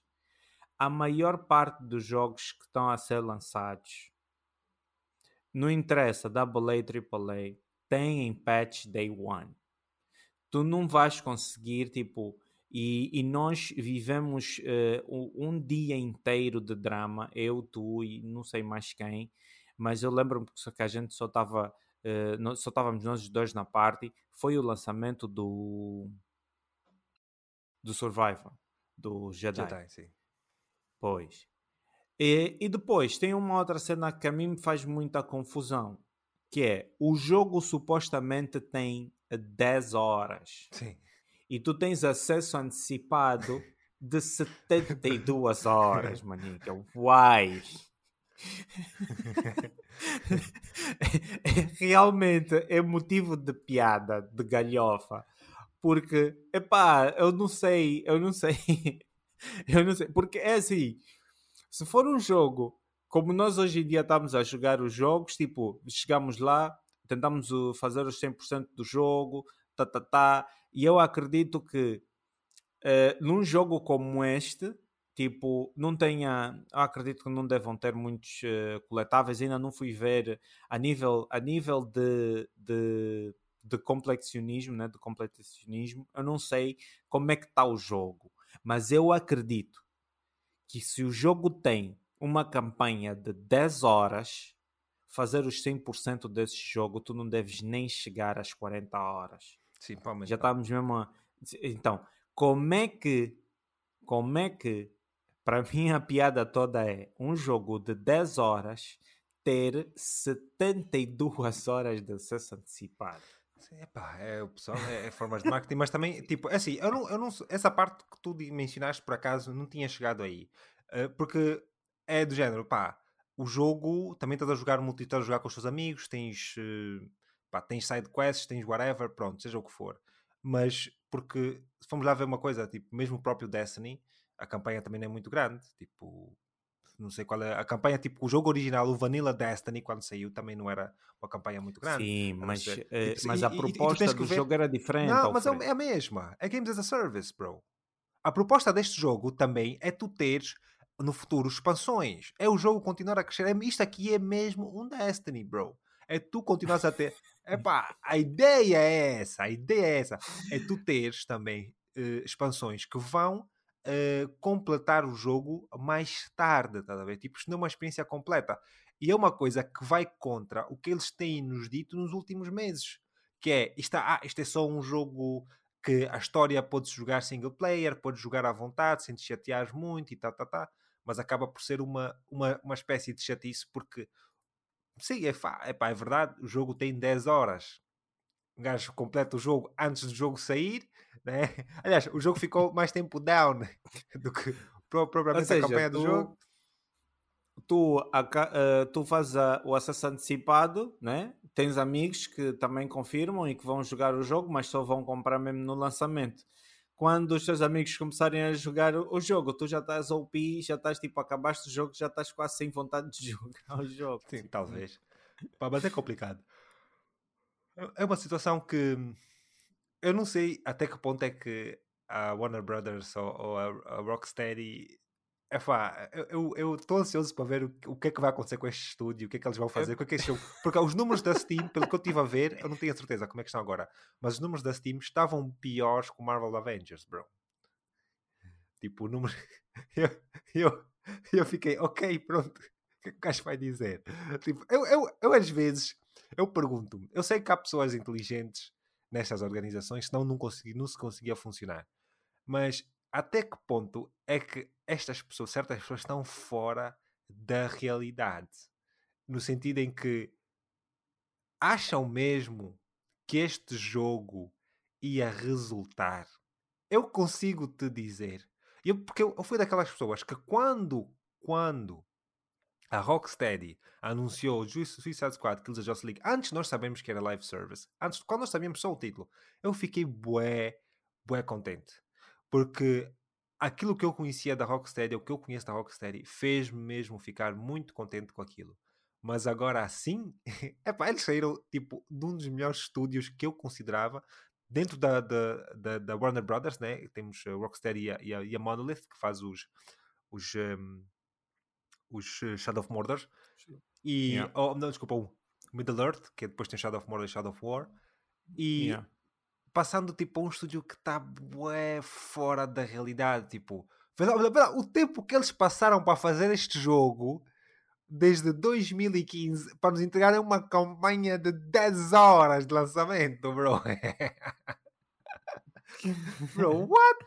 Epá, não, eu fiquei, fiquei bué, bué desmoralizado com essa, com essa cena. Eu por acaso, eu até por acaso gostaria de pedir à nossa audiência, para quem está a jogar, e quem, quem quiser compartilhar a experiência, deixar aí nos comentários o que é que está a achar do jogo, ok? Não deem, não deem uh, opiniões vagas, ok? Sejam. Ah, não é tipo, um o jogo está bom. Com... Não, não, assim não. Peraí, calma. Não, o jogo está maravilhoso, gostei. Não. Se, se, for para, fazer esse tipo de comentário, a gente, eu pelo menos dispenso, nem vou ler. Mas um, eu, eu faço um, aqui um apelo para que uh, vocês tentem deixar aqui nos comentários a vossa opinião uh, do que é que estão a achar do jogo tecnicamente, do que é que acharam da história, o que é que, qual é o apelo, o que é que vocês esperam do futuro do jogo, porque eu estou a fazer eu estou a fazer esse apelo uh, uh, pronto ao, ao, ao, pequeno nicho que ainda a gente que a gente hoje uh, está a alcançar. Porque Alfredo eu tenho visto muita gente a falar do jogo e, e a gente cai naquela cena que a gente está sempre a comentar quando nós estamos tipo na, na, na, naquelas nossas partes mais privadas. Eu acho que nós estamos a viver numa, numa realidade alternativa, porque o que as pessoas eh, do meu meio estão a comentar e estão a dizer sobre esse jogo faz-me acreditar que eles não estão a jogar o mesmo jogo que eu tenho estado a acompanhar e que eu tenho estado a ler nas notícias. Sim, mas tens muitos amigos a então, jogar o jogo? Eu por acaso não tenho ninguém. Tem, bastante. Eu tenho bastante. Eu tive numa party que tinham para aí 5, 6 pessoas a jogar uh, o jogo. Também não tenho estado assim muito e, em partes, mas uh, não tenho e eu quando perguntei E eu quando perguntei uh, o que é que eles estavam a achar do jogo, eu acho que como as pessoas já, já têm assim mais ou menos um espectro de como é que o Adilson se posiciona em relação aos jogos, começaram a bombardear que o jogo está bom. eu até me calei, eu me calei e disse: vou, vou jantar, já volto. Sim. E basei porque e eu gostaria, eu sei que essas pessoas, muito, para não dizer todas essas pessoas, não vão ouvir, se calhar hoje, esse, eh, tipo, esse, esse, esse episódio, elas não vão ouvir isto, mas eu sei que tem gente que vai nos ouvir. E se tiver alguém que estiver a ouvir este podcast, por favor, comente, deixe nos comentários Sim. o que é que de facto eh, estão a achar do jogo. Tentem ser, dar ali uma opinião concisa, porque eu de facto estou à procura de alguém que me faça uh, ter uma, não digo uma controvérsia, mas uma oposição. Sim. Porque hoje o que nós estamos a, a, a ouvir, eh, tipo, hoje a opinião que, uh, pública, né? É que, que o jogo está a enfrentar muitos problemas. Sim, mas e enfrentar é um problemas que... não significa que provavelmente o jogo esteja mau, né? Porque é o que eu digo, tipo, eu cheguei a jogar a beta, uh, o jogo estava fun, não era um mau jogo. Agora, é um jogo que eu gostaria que. Uh, da Rocksteady, não. Não, não era, não era isto que eu, que eu gostaria que a Rocksteady, que fez uma das melhores trilogias, estamos a falar dos jogos antes do, do Spider-Man, uh, um dos melhores jogos, de, a melhor trilogia de jogos de heróis era, era deles, com exceção, se calhar, do, do Origins, que não é, que não é deles, mas ainda assim, é pá, fantástico os jogos, e eles fazerem isso, e eu digo, eu não nego que o jogo não esteja, uh, que o jogo esteja fã, não nego mesmo, o jogo pode estar fã, está coisa, mas, é pá, I don't know. não, é aquilo, não é aquilo que eu gostaria que eles tivessem feito, coisa, mas também eu também sou daquelas pessoas que digo, nós não temos que obrigar as pessoas a fazer aquilo que nós queremos, obviamente, não é? Sim, sim, mas, isso é verdade. Por isso, por isso é que só, só acho é que eles estavam tão confiantes naquilo que estavam a fazer, estás a perceber? E pelos números que, nós, que eu tenho estado a ver, é pá, não está a sair nada bem, bro. É, só, só não me sei. Porque é, é, isso que eu estou a é, e é por isso que eu estou a fazer, estou é, aqui a tentar promover essa, essa, essa discussão nos comentários, porque eu quero ver se eu consigo ouvir uma oposição. Sim. Para, contra, tipo, para contrabater ou para refutar sim, para rebater, o que a opinião pu, exatamente eh, para o que a, a, sim para, para o que a opinião pública no geral está a achar do jogo, entende? É só mesmo para para tentar ver o que é que a oposição diz, porque o que eu tenho estado uh, a, a, ver até então é, é uma oposição que, que diz: não, o jogo está bom, estou a gostar, o jogo está tá, tá top. Pronto, mas isso tipo, não diz nada. Sim, sim. É só isso. E eu também vi que tu. eu também vi que tu puseste aqui o ponto, mas segue aí com, Sim, com o ponto Pronto, eu queria. Porque este ponto, porque eu achei muito engraçado. Vi vários, vários um, posts no Reddit e mesmo nas redes sociais. Isto aqui eu já acho que é, é estúpido mesmo das pessoas. é mesmo pessoas estúpidas, basicamente. Mas uh, basicamente o que aconteceu foi que isso aqui é um spoiler basicamente do jogo, né? Mas é um spoiler que está no título do jogo, né? Que é Suicide Sim. Squad Kills the Justice League. E houve muita gente a ficar surpreendida pelo facto da Justice League morrer. Pronto. Estás a perceber? Não, yeah. e, e, mas houve, houve, mesmo muita gente tipo a falar disso. Claro que assim, Sim. a internet é sempre uma bolha. É as pessoas que estão a jogar aquilo, e depois tu tens pessoas, claro, obviamente, que não estão a jogar o jogo e vão, vão falar mais e vão acrescentar ainda mais uh, uh, ar naquela bolha, né? Obviamente. Mas aqui eu só queria falar desta situação, porque eu acho que isso é completamente estúpido. As pessoas. O, o título está lá, eu imaginei, supostamente, né? eu ainda não joguei o jogo, né? ainda não, não, não completei o jogo, não sei a história. Imagino que a Justice League tem que morrer. Este é o, a, minha, a minha ideia, né? Do Sim. jogo que está lá. Não é, não é, não é aqueles da Justice League, but Justice League Survives, tipo, não é. o título nem yeah. é esse, estás a ver? Até porque eu ficaria, vou dizer eu ficaria muito mais chato, muito mais chateado caso a Justice League sobrevivesse toda no final. Tipo, quer dizer, agora, porque a Justice League, oh, desculpa, a Suicide Squad é uma, vamos lá ser honesto, é um grupo de pessoas, são, são, são, um, são vilões. São pessoas que estão para matar, matam mesmo, matam. Não vão estar aqui agora, ah, agora somos amigos de Justice League, temos que salvar o mundo. Kill, kill all the motherfuckers, bro. tem que matar. É, tem que matar. É, tem que ser. E, e, diz, diz. e, desculpa só te interromper voltando mesmo aqui ao ponto da, do, do que tu estás a dizer, as pessoas não acreditam que a Justice League uh, realmente morre. Mas é assim, uh, isso também uh, traz-nos muito tipo da, da, da falta de conhecimento das pessoas que estão a jogar o jogo, ok? Porque assim, para quem lê a banda desenhada, o, eu vou dar aqui um spoiler, mas não, não significa que que é o que está acontecendo no jogo, porque eu não sei de nada do que está acontecendo no jogo. É assim, o Batman tem um plano de contingência para todos os integrantes da Justice League. Estás-me a entender? E eu acredito que esse plano de contingência, postos nas mãos erradas, é, é, é, é tipo, é, é uma forma de acabar com os gajos. E, e não só, eu também, eu também sou da, da, do, mesmo, do mesmo tipo de visão que tu que é, que é o que, que, de facto chega a ser até um, uma história com um apelo uh, até engraçado de se ver. Não é? Sim. Porque eh, nós vemos sempre a Justice League a ser os heróis e a matar e tipo a aprenderem, que eles não raramente matam, né? mas a, a, ali a, a extinguirem a ameaça, né? E neste jogo é a ameaça que vai extinguir, uh, não sei se é isso mesmo que acontece, mas é o grupo de vilões que está determinado em acabar com a Justice League. É, é interessante de se ver. Sim. Eu não sei porque o, qual é o problema de não acreditar que a Justice League um dia não, poderia eu acho vir que aqui, morrer. Eu acho que aqui tem, tem, muitas, tem muitas coisas. Tem muitas coisas que estão ligadas a isso. Uma delas é o, o gajo que faz a voz do, do Batman, o, qualquer coisa Conroy, esqueci-me agora do nome do, do senhor, coitado, esqueci-me o gajo que já, o senhor que já morreu. E, e esta supostamente é a última atuação deles dele dentro do, do, dos jogos.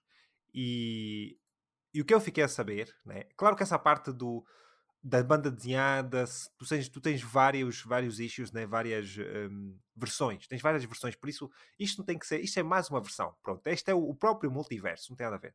Só que eu acho é que uma das coisas que a Rocksteady, a Rocksteady fez, na altura, foi dizer, e acho que o pessoal também está chateado por causa disso, dizer que este, uh, esta história passa-se no mesmo universo que o Batman dos, da, da trilogia. Quer dizer que este Batman que nós matamos, que os jogadores matam, é o Batman da trilogia. E acho que muito pessoal ficou chateado ver o final de, daquele Batman assim. Porque eu acho que também é uma estupidez a, a própria Rocksteady fez isso, fazer isso, porque tudo bem, é, é, o, é o, universo deles, eles é que sabem o que é que fazem, mas para mim, epá, meu, para que é que temos que estar a ligar os jogos? É uma coisa diferente, é um universo pá, alternativo, whatever, jogo assim, perguntar às pessoas.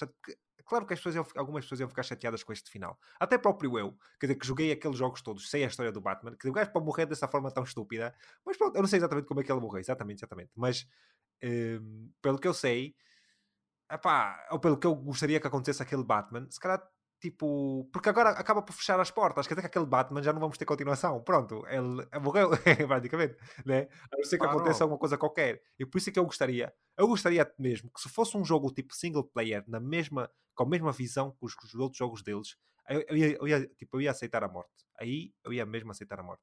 Mas assim, da forma que está, também acho que é um bocadinho. Mas Mareva também não vou jogar, não estou muito interessado, honestamente. Por isso não é, não é uma coisa aqui que me vai que me vai alterar muito. Só acho é que pá, o facto de, deste jogo estar ligado uh, àquela cena de, dos jogos da Rocksteady, o pessoal fica assim um bocadinho chateado. Uh, porque eu digo, tipo, de, como eu disse há bocado, eu sempre curti essa premissa do Suicide Squad Kills the Justice League. Acho que é top, top, top. Eu gosto muito da Rocksteady. E quando eu, quando digo, volto a dizer, eu quando apresentaram o título estava mesmo ansioso para jogar, tipo, ver mesmo Uh, eu gostaria de ter mais, mais violência. Estás a ver um jogo mesmo mais crudo, um jogo para maiores de 18, um jogo mesmo para, para, para aparecer e vês cabeças a, a, a serem mordidas e o caraças, coisas, coisas mesmo eh, agressivas, mas não. Estão a fazer eh, Fortnite skins com, com aquilo, aquilo é Fortnite, mano, com coisa. Pá, o jogo não está mal, mas assim é o jogo que eu gostaria de ver. Não, não é. O jogo tinha que ser para mim, também não tinha que ser. O jogo é que eu digo, não é para mim, não vou jogar. Pronto, está feito. Também não vou. Tem, tem muitas outras coisas para jogar, até fico feliz. Tem outras coisas para jogar, tem muitos outros jogos para jogar. Mais tempo. Tenho mais tempo para jogar outras coisas, porque jogos para jogar não falta. Mas, uh, mas pronto, é pá.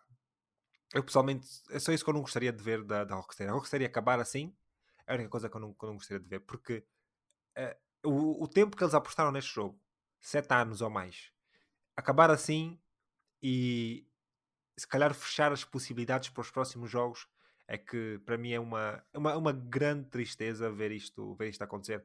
Mas de resto, pá, it is what it is. O pessoal que está a gostar do jogo, como a Dilson disse, mandem os comentários se quiserem. Mas uh, eu não vou acreditar em nada, mas ok. não, estou a gozar. Porque eu até, eu até vou dizer uma coisa: o, esse é daqueles jogos que eu tenho a certeza, como o Marvel Spider-Man, ou Marvel Spider-Man, desculpa, o Marvel Avengers, vai aparecer na PlayStation Plus em, no, no futuro.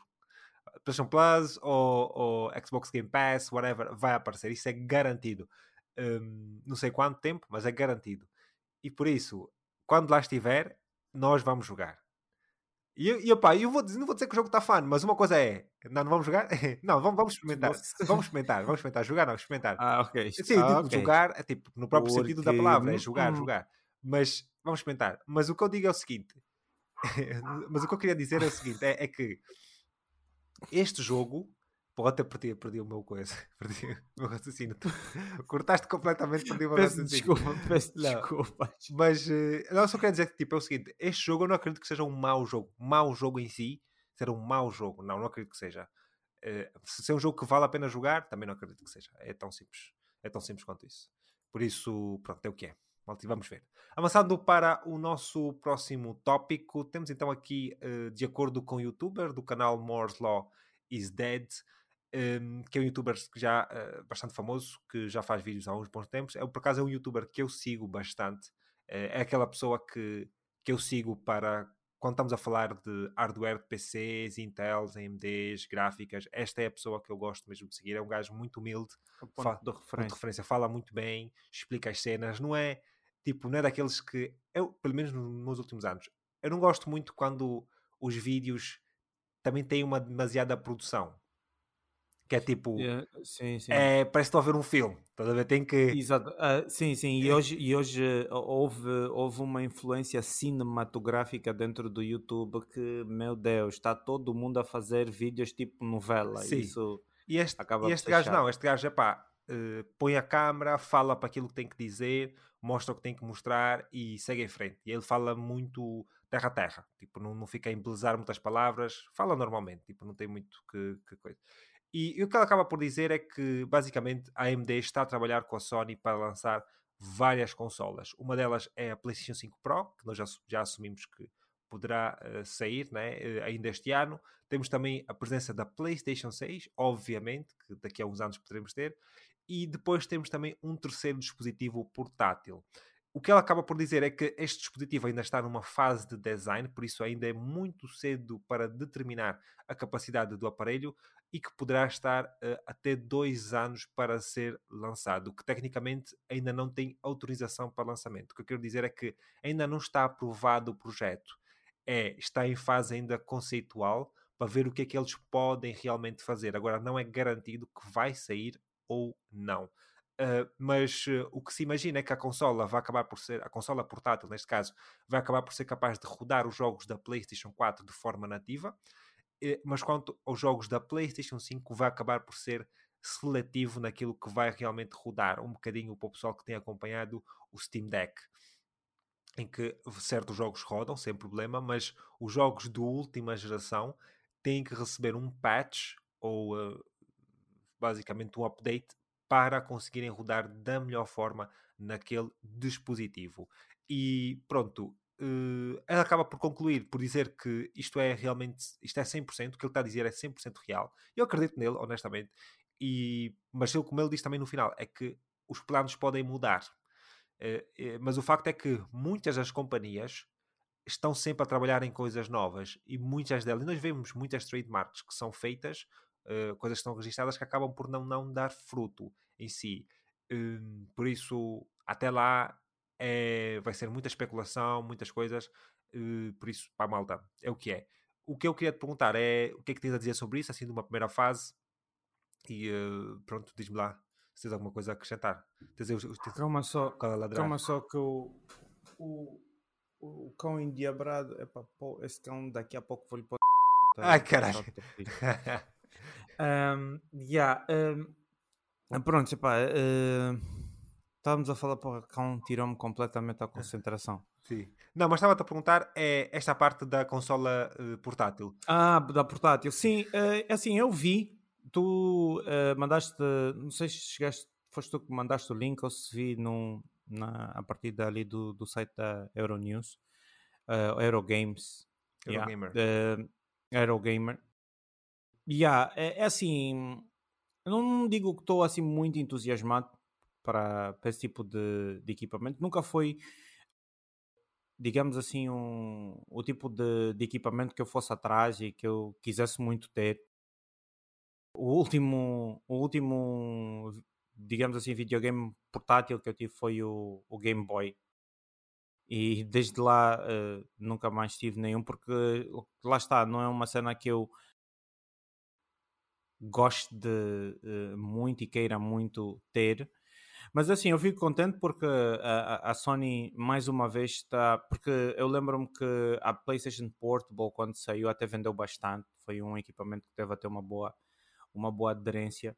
Uh, isso eu digo tipo no meio, no, no meu meio, né? Os meus amigos, uh, vi muita gente. Chegou uma altura que praticamente toda a gente tinha. E eu acredito que eh, vai ser um equipamento que vai ter algum sucesso, principalmente por essa questão dos jogos da PlayStation 4 rodarem nativamente. Eu acho que ainda tem muita gente que gosta e quer ver os seus jogos e quer poder jogar os seus jogos da PlayStation 4, porque nós agora, uh, lá está, nós estamos a criar bibliotecas digitais uh, dos nossos jogos e a PlayStation 4, uh, querendo ou não, representa para aí 4, 5 anos uh, uh, uh, de criação de, de, de, biblioteca digital e eu acredito que mais, até, muito mais. até seja, e há muito mais, mas é o tempo, é o tempo de, de vida útil né, da, da consola no, no mercado até vir a, a, a, geração em que a gente está hoje, então pronto, eu acredito que seja uma boa, uma boa, uma boa estratégia aqui da Sony fazer a PlayStation uh, portátil. Sim. Eu, por acaso, epá, uh, é o que eu disse há um bocado. As, as companhias estão sempre a trabalhar em coisas novas, é normal que esteja. Eu também acredito mesmo que esteja a fazer isso. Que esteja a ver, porque o sucesso do Steam Deck e depois temos agora, não só de, começando com o Switch, obviamente, e o Switch foi, a Nintendo Switch foi daqueles aparelhos que o que eles fizeram, para mim, era mais do que óbvio como é, como é, qual que seria a melhor estratégia. Uh, uma das coisas que a Sony fez e eles acabaram por ficar muito iludidos, provavelmente, porque depois esqueceram completamente o aparelho, né, que é a PlayStation Vita, em que eles abandonaram completamente a consola. Foi muito rápido o, o, o abandono. Epá, não sei se está a acontecer isso com o VR, mas pelo menos o VR já saiu dois, não está mais ou menos aí. Vimos dois, dois jogos no, no State of Play. Mas o grande problema da Vita é que não conseguia rodar os jogos da PlayStation 3. Tinha alguns jogos que eram uh, partilhados, tipo, tinha na PS3 e tinha na, na Vita, mas não rodava os jogos que tu tinhas na PlayStation 3. Não sei se fiz-me fiz perceber.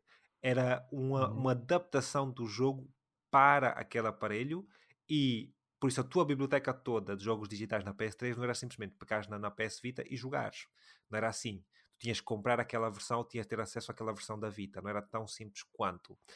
E Uhum. por isso o que acabou por eh, dificultar muito. O que a Nintendo Switch fez é fantástico. É todos os jogos rodam não só no modo eh, normal, que é o modo com a televisão, tipo, está stationary, né? Está tá mesmo parada a consola. Outra coisa é no modo portátil, roda exatamente o mesmo jogo, faz uma espécie de scale down em termos de visuais, né? A resolução do jogo fica, fica diferente e tal. A PS Vita não. A PS Vita tu tinhas mesmo que ter a versão daquele jogo, o que era um bocadinho chato e talvez muitas vezes tu tinhas que repetir as compras do jogo e depois tinhas jogos que eram exclusivos que muita gente provavelmente não estava ali. Eu ainda cheguei a comprar alguns jogos, Severed, lembro-me lembro de ou, uh, Severance, lembro-me de comprar alguns jogos para a PS Vita que eu gostei, ainda tenho lá alguns troféus, platinas e tudo que fiz na PS Vita e gostava muito da, da consola, ainda, ainda tenho aí a consola e tudo, já não ligo há muito tempo, mas tenho aí. E eu acho que eles darem acesso a esse mercado vai fazer com que mais pessoas também uh, possam deliberar na compra de certos jogos e também outra coisa, nas compras dos jogos digitais. Né? O que me faz imaginar que, vamos lá, vamos lá ver uma coisa, a PlayStation, estamos em 2024, a PlayStation saiu em 2020, PlayStation 5. Uhum. Uh, ainda assim, ainda assim, nós estamos a apostar bastante na PlayStation 4. Não só pelo facto de ter muita gente ainda a jogar, só o ano passado é que nós vimos que o número de jogadores da PlayStation 5 ativos ultrapassa a PlayStation 4. Né? Que foi quase se bem que pronto, tivemos o problema do Covid, o problema de, das vendas das consolas, etc. Mas ainda assim, tu tens muita gente a jogar na 4 e tu se lançares um aparelho que vais poder ter acesso a todos os jogos que tu já construíste na tua biblioteca da PlayStation 4, pelo menos, vamos assim dizer, e que podes jogar onde tu quiseres com um aparelho pá, bom o suficiente, né, que tem uma boa bateria e whatever, acho que é muito positivo. Eu, pessoalmente, tal como tu, também não tenho muito interesse. Já joguei mais, já gostei mais da Vita e etc. Mas também era uma situação diferente né, da minha vida. Tipo, um gajo, naquela altura, né, um gajo ia à escola, eh, quando ia à faculdade e tal, tinha aqueles momentos, epá, apetece-me jogar qualquer coisa, vou jogar o quê? Vou jogar PS Vita, vou jogar PSP, era uma coisa diferente. Eu nunca fui muito jogar no telefone, já joguei Candy Crush e whatever, mas não é assim uma coisa que eu gosto muito de jogar. Mas para o pessoal que quer jogar estes dispositivos, acho que essa é a melhor forma de o fazer, honestamente. E por isso, pronto, acredito realmente que isto esteja a acontecer. Acredito que a Sony está a olhar muito para o sucesso desses, desses aparelhos, porque também temos aquele da, da Asus, os Asus Rogue ou uma coisa assim também que está a fazer um tremendo sucesso e por isso eles não querem ficar para trás. Acho que isso é muito importante não ficarem para trás e uh, por isso, é pá, estou mesmo à espera que, isso, que isto aconteça, que eles lancem um aparelho uh, um aparelho uh, portátil. Eu, como disse, não estou assim muito interessado, assim de uma forma já. Agora quero, eu quero coisas uh, mais à frente. Tipo, já não quero pá, para ter uh, só um aparelho assim digital ou um aparelho portátil só para jogar os mesmos jogos. Não é, não é muito aquilo que eu estou à procura e por isso não é, não é muito interessante para mim. Mas espero mesmo que, que eles o façam, porque acredito que tem muita gente que o quer e Uhum. epá, acredito que vai ser, vai ser interessante de, de se ver. Uh, aqui, este próximo tópico, eu queria só tocar aqui no Grounded 2. Uh, isto é um documentário da produção do The Last of Us Part 2. Uh, este documentário tem cerca de duas horas. Eles acabaram por fazer este documentário com uma continuação também do primeiro. Nós tivemos o Grounded 1 na altura que saiu o The Last of Us Part 1. Não sei se o pessoal viu este. Este aqui, como é o Grounded 2, era para, para o The Last of Us Part 2. E, epá, eu por acaso acabei por, por ver o documentário, vi sábado, né? quando aquilo acho que sai sexta, quinta, quinta ou sexta, eu acabei por ver sábado. São duas horas de documentário, fala de muita coisa e acho que todos os fãs de The Last of Us, não só do jogo em si, porque não é só do jogo, aquilo tens de ser, tens de ser fã do, do estúdio e tentar. Uh, se quiseres perceber o que se passa por trás da produção, o que é que, que, é que requer para fazer um jogo daquele calibre, né? porque estamos a falar de uns jogos com maior produção de sempre, por isso é muito importante ter esta, este contexto. E também fala um bocadinho do que, do que aconteceu após o jogo. Um, e para o pessoal que jogou The Last of Us, mesmo que não tenha jogado, tu provavelmente não estás muito dentro disso, mas uhum. a, a polémica que houve pelos spoilers que foram dados, pelas leaks que houve do jogo, houve mesmo leaks sérias, uh, a, a, opinião pública do jogo, uh, o que aconteceu com os, uh, com os voice actors, com as ameaças e tal, eles tocam um bocadinho nessa, nesse ponto e falam da produção geral, mas também tocam na pós, na pós leaks e as decisões que eles tomaram, o que é que, deviam, é que, o que, é que eles acham que deviam ter feito e tal. Tocam alguns pontos assim que eu acho que são muito interessantes de se ver. E mesmo, epá, tu provavelmente provavelmente não, não, não, não, não irás ver, já também não devias ver se ainda não jogaste o jogo. Isto é mesmo para quem já jogou yeah. o jogo, um, para ver mesmo. Mas é, é, muito interessante se ver. Uh, toca, falamos com, com o Neil Druckmann, ele fala um bocadinho da experiência dele e da produção do jogo e tal. É, é, é fantástico. E, e também, pronto, fala da opinião deles em relação um, à recepção do jogo em si. Como nós vimos, o jogo ainda assim uh, foi um jogo do ano, vendeu muito bem. Eh, teve muito bem, mas a opinião pública do jogo em muitos aspectos ainda falha bastante porque havia pessoal que não queriam aceitar certas coisas que aconteceram no jogo, certas realidades do jogo e por isso, pronto, houve muita polémica, mas ainda gostei. E uma das coisas que eles mencionaram, acho que é já achar engraçado, um, uma das inspirações para o jogo foi o Bloodborne, uhum. ele acaba por mencionar. Eh, na, na, na, estrutura do jogo, porque o jogo eu, eu imagino que o que ele estava-se a referir era em questão ao open world, do, do Bloodborne, hum. a forma com que. Porque aquilo era para ter inicialmente, isso não, não é spoilers, mas o jogo tem áreas abertas, mas inicialmente acho que era para ser uma área ainda maior, era ser okay. mais interligado, e acho que se morresses fosses ter um retorno um bocadinho mais a Bloodborne do que hum, talvez uma coisa mais linear, a perceber? Mas, eh, mas okay. sim, epá, eu eu vou dizer sempre, meu, tu tens que jogar o The Last of Us. Tu vais, tu acredita mesmo que tu vais adorar o jogo, tipo, vais mesmo curtir, é. E o jogo tem uma história fantástica, produção fantástica. Eu, a minha dificuldade, a minha, a minha grande dificuldade, Alfredo, é, é exatamente essa. Eu, quando não consigo jogar o jogo na altura. Sim, para voltar. Epá, é muito difícil. Sim. É muito, mas, muito, mas eu muito digo, difícil. tipo... Tu vê Sim o tempo que demorou do lançamento do remake integrate do Final Fantasy VII Sim.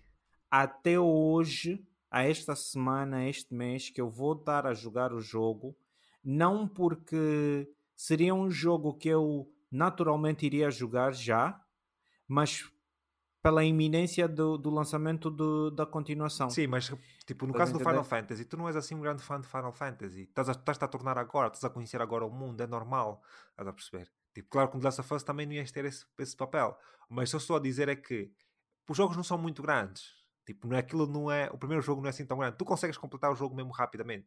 Uh, e epá, eu acho que para aquilo que representa nos, nos, jogos, para aquilo que é o jogo, é um jogo mesmo esses aí são jogos de extrema urgência mesmo, tipo, acredita no que eu estou a dizer, tu vais curtir aquilo, tu não vais pensar, estás, estás a ver o, o, estás a ver a produção que tem o Plague Tale, pega naquilo e põe num nível ainda mais alto, bro. Porque o Plague Tale, a produção é fantástica, mas para aquele jogo, aquilo não é um jogo AAA, bro.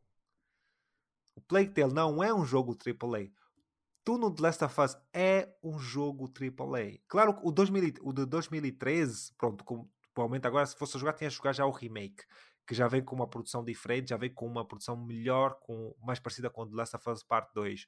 Naquela altura, pronto, se fosse a jogar o original de, 2000, de 2013, ias ficar tipo, ah, mas pronto, era 2013, mas estamos a falar de mais de 10 anos. é diferente. Eu também, quando vi a primeira vez o GTA V em 2013, fiquei, what the fuck is this? Estava fantástico. Hoje em dia olho para aquilo e disse, que é isto, mano? Isto aqui continua muito bom, mas uh, já não é o que era.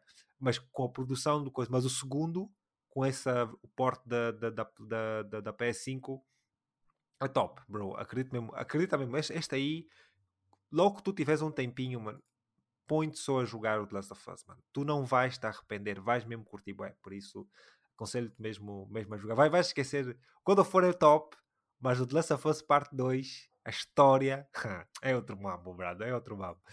Mas, eh, mas sim. Uh, avançando então aqui para aquilo que nós temos jogado, já estamos a gravar a uma hora e tal. estamos a avançar agora. Só agora é que nós chegamos. Só agora, já. Yeah.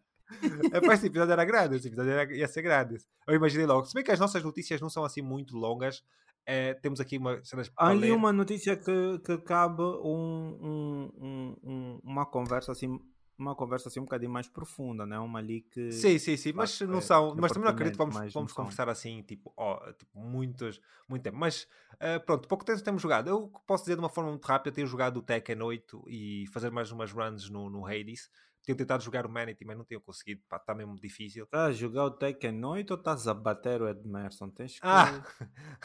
não, joguei um bocadinho, fiz, uma, fiz uma, uma, ah, uns jogos okay. com ele. Só joguei naquele dia que tu estavas aí também com ele, não tenho jogado muito. Mas, mas sim, tipo, a minha, a minha, tipo, eu não jogo muito Tekken, bro, vou ser sincero. Já joguei muito mais. Eu já, o Tekken, eu já não jogo. A última vez que eu joguei Tekken, tipo 2017, 2017, tipo o Tekken 7 foi em 2017 Tipo, jogar, jogar. Okay. Tipo... Mas eu não, eu não sei se eu cheguei a fazer essa pergunta, uh, mas tu chegaste, como eu sei que tu, uh, quando, quando mais jovem, né? não estou a chamar de velho, né? mas quando mais miúdo, por assim dizer, uh, também tu disseste que jogaste bastante o Tekken. Sim. Eu, não, eu, já, eu, não, me lembro se eu te fiz essa pergunta, mas é tu chegaste a jogar tipo uh, num espectro competitivo ou era mesmo só. Não, uh, não, não era só jogar. Joguei tipo, fazia, às vezes havia torneios online.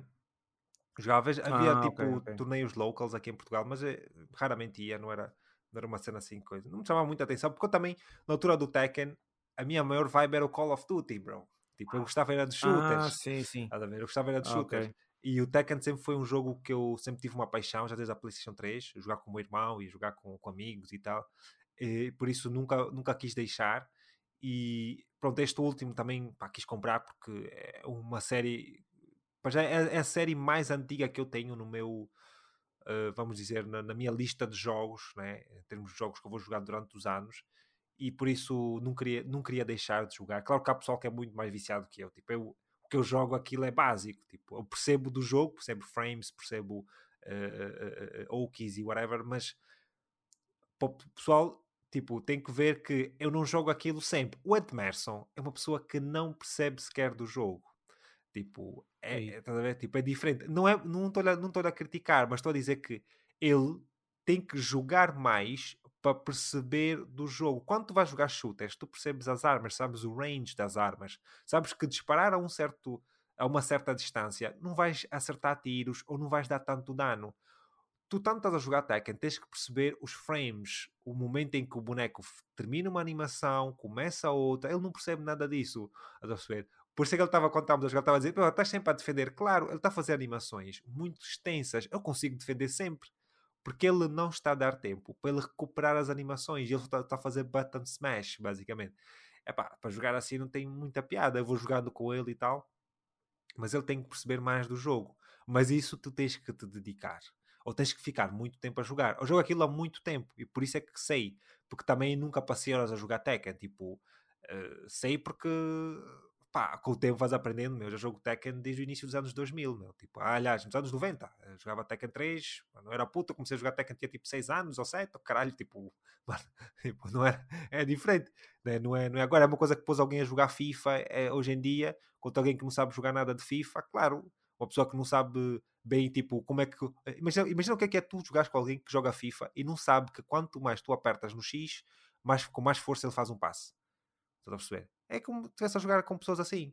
Tu tens que perceber, não é só clicar no X, ele vai fazer um passo curto e estás sempre a, a, a clicar. A perder a, a bola. Perder a bola. Tipo, são coisas assim. Tens que perceber que fizes um passo curto, um passo longo, quando queres fazer um passo alto, né? coisas todas. Tens, tens de saber essas cenas todas. É um bocadinho diferente. Eh, estou já com o Edmerson, o Edmerson não sabe muito bem. Claro que se, se eu for jogar, imagina, sei lá, Fortnite com ele, eu não percebo nada de Fortnite. Claro que ele vai me ganhar ou whatever. Tipo, é perfeitamente normal temos essa, essa discrepância, né? ou discrepância em relação aos nossos, aos nossos skills. Mas sim, uh, falta-me falar do que é que tu tens jogado, se queres falar alguma coisa. Falar de Final, uh, fala, Final Fantasy, a tua experiência, o que é que tens achado? Não, não falamos epá, sobre isso, Eu só, achei, eu, só, eu só achei um jogo que... Epá, mas também é o protagonista, mas eu acho que pá, tá ali... É, não, não, não é que eu não estou a curtir dele. Estás em que parte é do que... jogo já agora? Estás em que capítulo? Estou capítulo 6. Ainda estás muito cedo, Estou no capítulo 6, mas toda boa com Cláudio Cruza, a dama, que é mesmo chegar a vias de facto. É incrível. Eu não estou a ver nada ali, mas toda boa que cruza o caminho daquele parente quer mesmo chegar a vias de facto. Mas está a ser até uma experiência. É assim, eu não, nunca dei uma. Não é a primeira vez que eu tenho esse jogo instalado na minha PlayStation. Eu já, quando, quando eu paguei a, a, primeira. Quando eu comprei a PlayStation 5 e paguei o extra, esse jogo tá, já estava disponível para download, para, para jogar. Eu baixei o jogo, mas a mecânica, uh, o gameplay não me chamou muita atenção ok? Uh, o gameplay do jogo praticamente que me, praticamente expulsou-me da experiência. Eu fui jogar outra coisa e também era uma coisa que eu tinha mais vontade de jogar, que era o Elden Ring. Fui logo jogar o Elden Ring. E agora, nessa, nessa, nessa, dessa vez, eh, foi aquela cena. Nós também ganhamos alguma maturidade, estás a entender, Alfredo? Nós ganhamos uma maturidade e, e nós chegamos ao, chegas ao ponto que dizes, não, eu vou me entregar à proposta uh, do, do, jogo, eu vou aceitar o, o que o jogo me está-me a propor.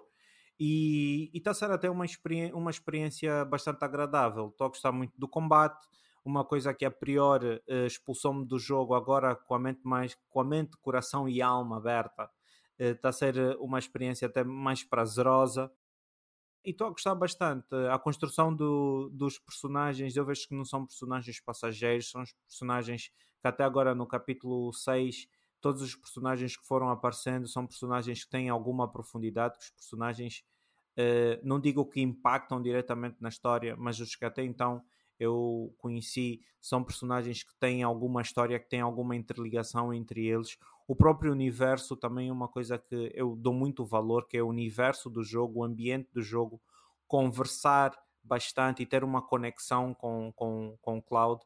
Eu conheci, estou a conhecer um cloud que nesta que nesta, nesta, nesta história que está a ser contada aqui no Final Fantasy VII, ele tem algum, não digo traumas, mas algum, algumas lacunas ali eh, a serem preenchidas na memória e o ambiente, eh, eh, a ambientação, os personagens, toda a, todo o mundo conversa bastante com essa fase do, do, do, do personagem eh, principal que é o Cloud eu estou a gostar uh, bastante do jogo. Mas tá o que estás a achar tipo, do, do Material System, do Active Time Combat? Fala-me fala de coisas Ah, sim, o, o Active Time Combat eu não gostava. Vou-te ser sincero, eu não gostava. E, e foi uma coisa que uh, não digo que o Grand Blue tem, não é tão, não é tão native como o, o como é que se chama? O Final Fantasy eu estranhei bastante. Eu estranhei bastante. Tipo, a, a mecânica de, de tu teres de controlar praticamente todas as pessoas dentro do teu time, de tu, a, da tua progressão, a, a, tua progressão não é única, não é, uni, não é só tua. Tu tens que progredir um time, Sim, tu tens que parte. olhar pela tua equipe e exatamente, tu tens que ser uma pessoa atenta e tu tens que pelo menos na dificuldade que eu estou a jogar, que eu estou a jogar já na normal, que é para começar a habituar com o sofrimento, para poder passar menos mal na, na mais difícil. Eu percebi que eles dão muita uh, e enfatizam muito que essa, essas materias e, e, tal, tipo, têm que ser muito bem selecionadas, têm que ser muito bem escolhidas, tens de ter um, um não digo um preset, mas tu tens de ter uma, um time coeso ali para fazer, para, tipo, para enfrentar os, os bosses e, e ultrapassar os challenges.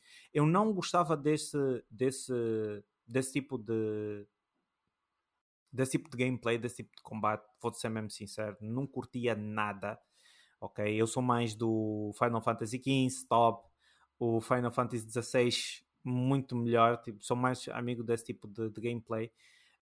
Mas aqui, eu, lá está, eu estou a dar uma oportunidade e estou a. Está a ser um desafio. Sim. Porque, uh, repara, este, por... este, para mim é, é o melhor. Porque, repara, o 16 é um hack and slash. Totalmente. É, 16, é, é um combate diferente. Mas para mim, no Final Fantasy, a melhor forma de fazer é este combate. Porque o Final Fantasy é além do que simplesmente. Uh, tipo, estar com uma. Como, como, como, é que, como, como foi o Clive, estar com uma espada e mandar magia. As builds, tu estás a jogar ainda no normal. E acredito que ainda no, o Material System ainda não está muito bem integrado. Tentei já cenas tipo dentro, dentro da, das, uh, das espadas e dos, dos, dos, dos, bastões e whatever, de, diferente das luvas, da tifa e blá, blá, blá essas coisas. Uh, tu tens que saber fazer aquelas builds. Tens mesmo que saber fazer. No normal, tens, podes usar poções, podes fazer boas de coisas que depois no, no hard não fazes. No hard não podes usar poções, uh, não podes descansar o boneco, uh, tipo, a quantidade de, de, de, magia que tu tens é limitada, não é por combate, não faz refresh, aqui terminas o combate, faz refresh outra vez.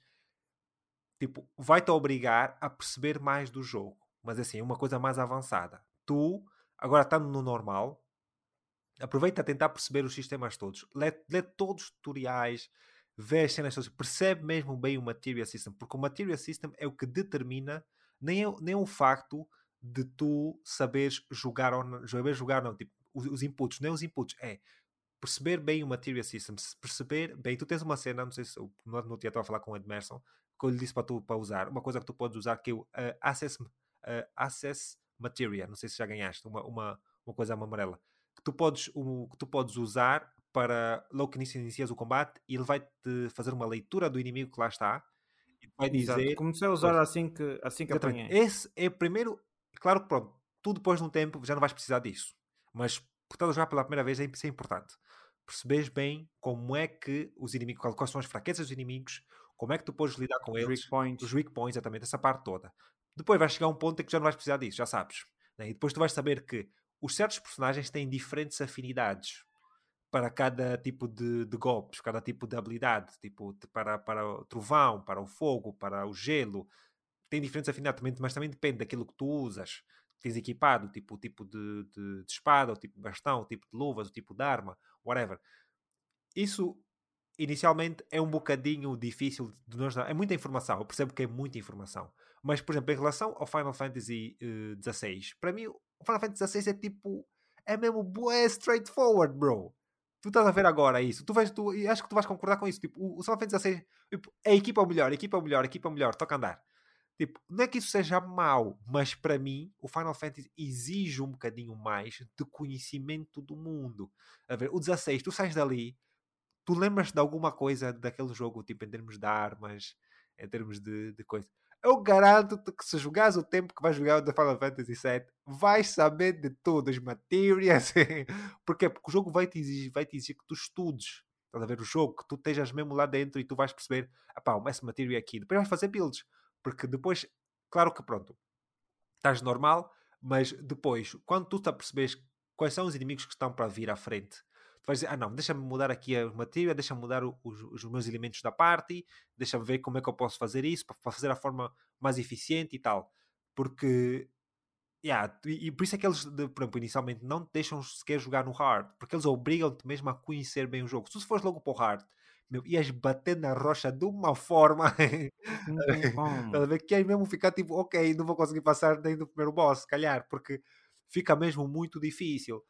Olha, eu tenho um amigo que também falta-lhe o, o troféu, falta-lhe o troféu de terminar o jogo no difícil, no hard, e ele não consegue passar do primeiro boss, que é aquele escorpião. Sim. É pá, é duro, é duro.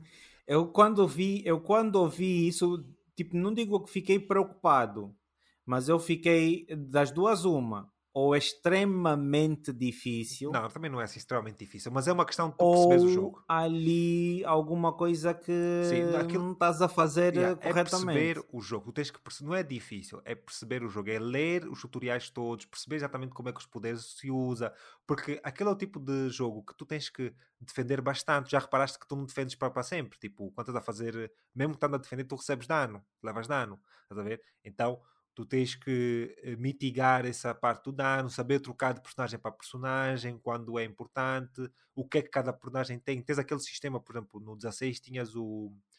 Um, essa cena da, da postura, esqueci-me agora do nome, que tu tiravas a postura do gajo e ele ficava. Uhum. Aqui também tens, tens a cena do multiplier, não é? Saber usar o multiplier. Yeah. Como é que tu podes aumentar o multiplier mais rapidamente? Que tipo de golpes te ajudam a aumentar o multiplier? Etc. Eu depois, quando nós estivemos aí uh, mais na PlayStation, um outro dia, uma coisa assim, eu faço contigo, fazemos um share screen e eu vou-te explicar umas cenas importantes, porque essa parte uhum. exige mesmo que tu percebas bastante do jogo. Tipo, eu, eu, eu joguei esse jogo de centenas de horas, mano. Tipo, fiquei a jogar bué de tempo. Porque Sim, gosto mesmo muito, muito, muito do jogo. Depois tens o DLC da Tifa, que para mim é um dos melhores DLCs que eu já joguei na minha vida. O personagem é fantástico, é muito, muito, muito fixe. Pensa tipo na parte toda do, do Clive, a Tifa uhum. é melhor que todos eles juntos, mano. a, Tifa, a Tifa não, desculpa, a, a Yuffie. Tifa é a que está agora, agora no, no jogo. Sim. A Yuffie é melhor que todos eles juntos, mano. É mesmo top, top, top. Eu não sei como é que eles vão equilibrar agora no remake, no, no, no Rebirth, porque, se, com, porque ela vai estar já interajada desde o início. Desde o início, uhum. entre aspas, mas vai, vai estar a partir do, do, momento do jogo. Eu tenho só de ver como é que eles vão equilibrar, porque se for só ela, só vou jogar com ela. Tipo, eu não quero saber mais ninguém. vai ser muito fado. Mas já, mas já. Uh, alguma coisa que tens jogado mais? Queres falar? Não, não, é só, só mesmo. Só tenho jogado mesmo Final Fantasy por enquanto. Sim. Yeah, Final Fantasy está top. Uh, uh, acho que é muito fixe que sejas mesmo a gostar. Mas também assim, termina só o jogo, depois joga o segundo. Também não fiques tipo. É o que eu estava a dizer. Essa cena de fazer os troféus todos whatever, bro. Podes voltar a fazer, mas também não, não tens tipo. Nós agora vamos jogar o Helldivers. Não, mas o, o problema é que se eu não o fizer agora. Também não vais fazer também já não vou fazer mais. Mas também é o que eu estou a dizer, tipo, não sei se vale muito a pena, estás a perder, até porque os jogos não vamos estar Sim. a jogar, tipo... Exigem também um bocadinho atenção, de, também, de, de, de, de atenção. Pá, às vezes tem que escolher. Eu acho que faz, aprendes neste e depois se calhar fazes no segundo. Mas yeah, se, se calhar fazes, no, fazes, tentas fazer mesmo no, no, segundo. Mas o segundo é o seguinte, o segundo eh, as dificuldades que vais encontrar, os challenges e whatever, o segundo é um jogo ainda maior também, né? Eu não sei, tipo, o jogo sai dia 29, ainda tens duas semanitas. Achas que em duas semanas não. consegues acabar? É, é, o tempo que tu tens, né? Com o filho, yeah. teu pai agora está cá, uh, essas cenas todas. Uh, vamos estar a jogar yeah. os, os Helldivers, vamos querer jogar Divers. o Helldivers. Esse tempo todo. Yeah, o que eu te aconselho é assim: faz, tenta fazer o máximo das missões secundárias, experiencia mesmo o jogo todo, pelo menos, acabar normal e tudo, para estar pronto para o, o, o segundo. segundo. Yeah. Depois, epá, começamos yeah. o segundo, começas e se precisamos, se precisares de alguma ajuda, volta lá, vamos estar a jogar os dois e eu explico yeah. algum sistema que seja importante. Também não, há coisas que eles vão introduzir agora no segundo, mas o Material System, bro, é uma coisa que quando percebes bem, e, e eu digo uma coisa, tu quando te percebes bem da, da, do quanto eles fazem essa cena do Material System, do quanto importante é, acredita que esse sistema do ATB vai te fazer todo o sentido, mano. Porquê é que eles põem assim? E como é que se joga? Porque ainda não te via jogar. Não sei se já foste ver alguém a jogar, mesmo que joga bem Final Fantasy VII, já foste ver na internet? Alguém que joga não, bem? Não. Yeah. Tu provavelmente vais jogar o jogo de uma forma muito diferente. Porque eu, vou, eu posso te mostrar vídeos meus e pessoas, youtubers, né, que jogam mesmo, estas, que jogam muito Final Fantasy, e tu vais ver que a forma que nós jogarmos, os ataques, sabes que podes colocar atalhos no, no jogo. O jogo fica completamente Sim. um jogo de ação. Se queres jogar um jogo mesmo ação 100%, podes colocar os atalhos ali, os poderes que vais usando sempre, e, uhum. e vais vendo que o jogo parece estar a jogar Final Fantasy XV ou Final Fantasy XVI. Tens que saber fazer aquilo, saber eh, quais são os melhores poderes. E consegues fazer yeah. essa cena. Eu mostrei ao Edmerson um vídeo que eu já tinha feito há um bom tempo, ele já estava no YouTube há muito tempo. Ele disse, ele estava a ver e ele, tipo, ele não está a jogar, eu vi-lhe a jogar, ele está a, jogar, ele está a jogar o jogo como eu estava a jogar, é muito diferente. Mas é o que eu digo, aquilo são mais de 150 a 200 horas no jogo, mano. Tipo, não é pois. uma coisa diferente, não é uma coisa diferente. Mas, eh, mas sim, espero que, que tenha algum jogo mais que estás a jogar, acho que não, não é? não, acho que só, não, só esse. Só esse. Vamos então avançar para as nossas notícias. Eh, em primeiro lugar, foram anunciados os jogos da PlayStation Plus para o mês de fevereiro, para além do previamente anunciado Foam Stars. Estes são para todos os subscritores da PlayStation Plus, independente da camada. Para completar o trio, temos então Foam Stars para PlayStation 4 e 5, como já referi, Rollerdrome também para PlayStation 4 e 5 e para terminar temos então Steel Rising para PlayStation 5. Para além destes, temos ainda para os fãs de Fall Guys um pacote de fatos dos personagens Ratchet, Clank e obviamente de Ratchet Clank e Eloy de Horizon. Caso seja subscritor da camada Premium, terás acesso também a uma demonstração de Marvel's Spider-Man 2. Estes vão estar disponíveis pelo tempo que os ouvintes gratuitos tiverem então a ouvir o nosso podcast. Uh, pronto, alguns jogos aqui, alguns jogos aqui chamam a atenção. Pronto, Foamstar já, já vimos mais de 500 vezes, nem vale a pena estar a falar sobre isso. Mas uh, algum jogo que chama a atenção, visto os vídeos, não estou a ouvir, estás mutado. Não, não coisa, não.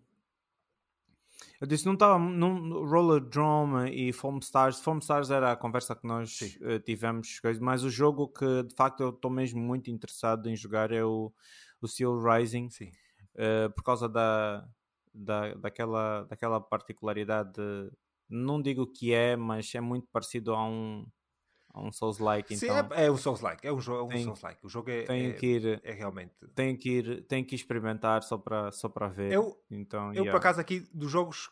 Pronto, vou começar, vou estar a jogar um bocadinho só para experimentar. O Steel Rising, honestamente, não tenho interesse nenhum. Eu lembro-me de, de, ver o jogo na altura. Na, altura, quando este jogo foi apresentado, mas também na altura que o Lies, Lies of P também foi apresentado. Sim, sim. Uh, por isso um lembro... pouco tempo. Este, este, Acho que Lies of P foi, foi pouco tempo depois. Qual, qual? O Lies of P foi pouco tempo Sim, mas foi disto. mais ou menos no mesmo, no mesmo ano, acho eu. Tipo, se não me engano. Foi, foi, foi no mesmo ano. É mesmo yeah. ano. E, epá, eu não tenho assim muito interesse, interesse em jogar. O que eu aconselhava que o pessoal a jogar é o Roller Drum. Um jogo fantástico. Eu cheguei a comprar o jogo e joguei o jogo. É fantástico. É um jogo de challenges. É um jogo que tem um, um aspecto assim, pode o pessoal pode olhar, é, não é, mas é top. Top, top, top, top. É, é muito diferente daquilo que, que, se joga, mas é um jogo de, de leaderboards, é um jogo arcade, um, é um jogo de, de, de, patins, basicamente. Tens patins e armas, pronto, é basicamente isso. E, mas é um jogo 3D, é um jogo espetacular, acho que é, é um jogo que o pessoal devia dar, dar, dar atenção. Uh, o Steel Rising é o que eu disse, tipo, aquilo parece um knock-off de, de Lies of P, por isso, mano, não estou mesmo assim muito interessado. Eu nem joguei Lies of P, não vou pôr a jogar Steel Rising, esquece isso, nem estou mesmo interessado nenhum. E uh, por isso o Foam Stars, é pá, em princípio ainda temos planeado uma live, vamos lá ver se vai decorrer ou não. mas pronto, veremos, veremos. É hoje. É hoje sim, hoje estamos a gravar o, o episódio, mas, uh, mas sim, vamos, vamos ver, vamos ver. We shall see, we shall see.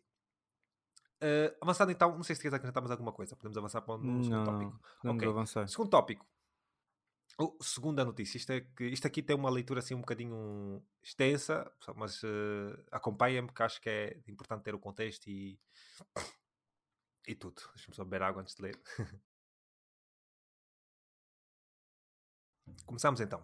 Numa notícia muito pouco divulgada, Sony e a sua marca PlayStation focam o seu olhar empresarial para o continente africano, que espera ser a próxima grande paixão de crescimento não só para a própria Sony, mas também para a sua marca de jogos, tanto do ponto de vista dos jogadores como também dos criadores. Esta notícia chega-nos através de duas fontes: um comunicado de imprensa oficial do website da Sony e um artigo de CNBC.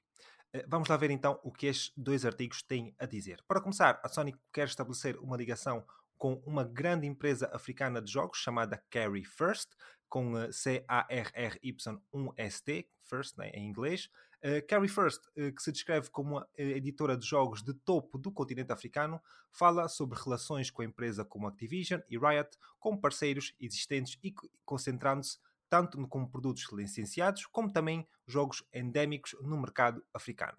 E é importante notar que este jogo não é feito para as consolas, mas também para telemóveis, eh, em relação a jogos para PC, como uh, African Glam Fashion and Drama, que aparentemente, pronto, eu estive a pesquisar um bocado, este jogo é, é bastante popular na PlayStation Store, é, PlayStation Store, desculpa, na, na, na App Store e como é que chama? Google Store, acho que pode chamar Google Store, e por isso, ou Android Store, por isso é um jogo que tem muitos downloads, é um jogo extremamente popular mesmo, também nos milhões. Uh, e o pessoal quiser ir ver, é o African Glam Fashion and Drama. Uh, tal como o, outros títulos, jogos de puzzle é também licenciado, é também tem um produto licenciado de SpongeBob. Uh, são também os editores locais de jogos de sucesso no Ocidente, como Call of Duty Mobile e Valorant, que também é mobile.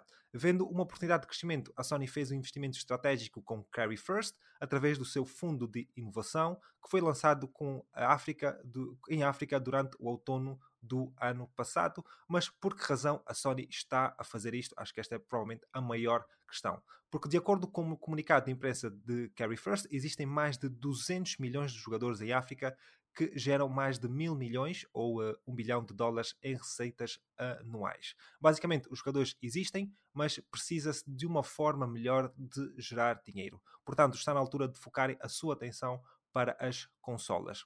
Como explicado pelo CEO de Carry First, que diz o seguinte, e cito: Estamos entusiasmados por unir forças com a Sony, com a Innovation Fund África.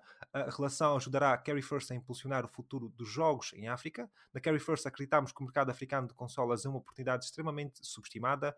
O nosso distrito, as nossas capacidades regionais distintas, juntamente com a experiência da Sony em jogos e entretenimento, criam uma combinação poderosa. Juntos esperamos trazer eh, os melhores jogos do mundo aos jogadores de toda a África. Fim da citação. Passando então agora para o artigo de CNBC, em que é referido o seguinte, e cito: o acordo é um investimento estratégico que permitirá às duas empresas estabelecer parcerias numa série de oportunidades comerciais. Para já, as duas empresas encontram-se numa fase de exploração desta parceria. Fim da citação. A CNBC apresenta mais pormenores através de uma entrevista com o CEO Cordell Robin uh, Coker, Gordon Robert Coker, refere que países como Nigéria, Marrocos e Argélia são os principais, são os principais candidatos à expansão das consolas através da PlayStation, que muitos jogadores desses países se limitam a comprar consolas estrangeiras e conteúdos não destinados ao seu mercado, dos quais podem tirar partido acrescentando então o seguinte, e cito: A nossa esperança é ajudar a Sony a expandir o alcance da PlayStation na região e apoiá-las de várias formas, incluindo estratégias para aumentar a entrada no mercado, tal como formas de pagamentos digitais. A entrada da PlayStation em África apresenta a terceira tentativa explícita, até a data, de chegar a um novo mercado. No seu projeto China Hero, que continua a decorrer em várias porções, tem sido um enorme sucesso, com vários jogos a serem já no mercado, com uh, o dinheiro e know-how de, de, Sony, como uh, Fist Forge in Shadow Torch e In Nightmare, entre outros jogos. No passado, o facto da Sony estar a trazer o mesmo para a, Índia, para a Índia no seu projeto India Hero. Por isso, não, não, se surpreendam se a Sony começar a investir mais ativamente no seu desenvolvimento de jogos africanos no próximo, nos próximos tempos. Pronto, esta foi, foi uma leitura um bocadinho extensa, mas pronto, tinha que ler isto tudo. Uh, mas sim, deu para perceber mais ou menos o que é que a Sony está a tentar fazer. Já vemos que já tem este projeto do China Hero, India Hero, agora vamos para a African Hero. Quem sabe, vamos lá ver. Ainda não chegamos aí, mas temos a African Fund, uh, Investment Fund, por isso. Epá, depois de ler isto, depois tu, acho que não sei se tiveste a oportunidade, eu mandei-te uns links para tu ires ler, não sei se foste ler. Sim, sim, uh, sim, o que é que sim, tu achaste daquilo que foi apresentado? O que é que estás a retirar desta, desta cena? Assim, a gente nós temos, eu ia dizer a gente, e nós já tivemos uh, aqui algumas, algumas mensagens de que eu tenho que parar com a gente.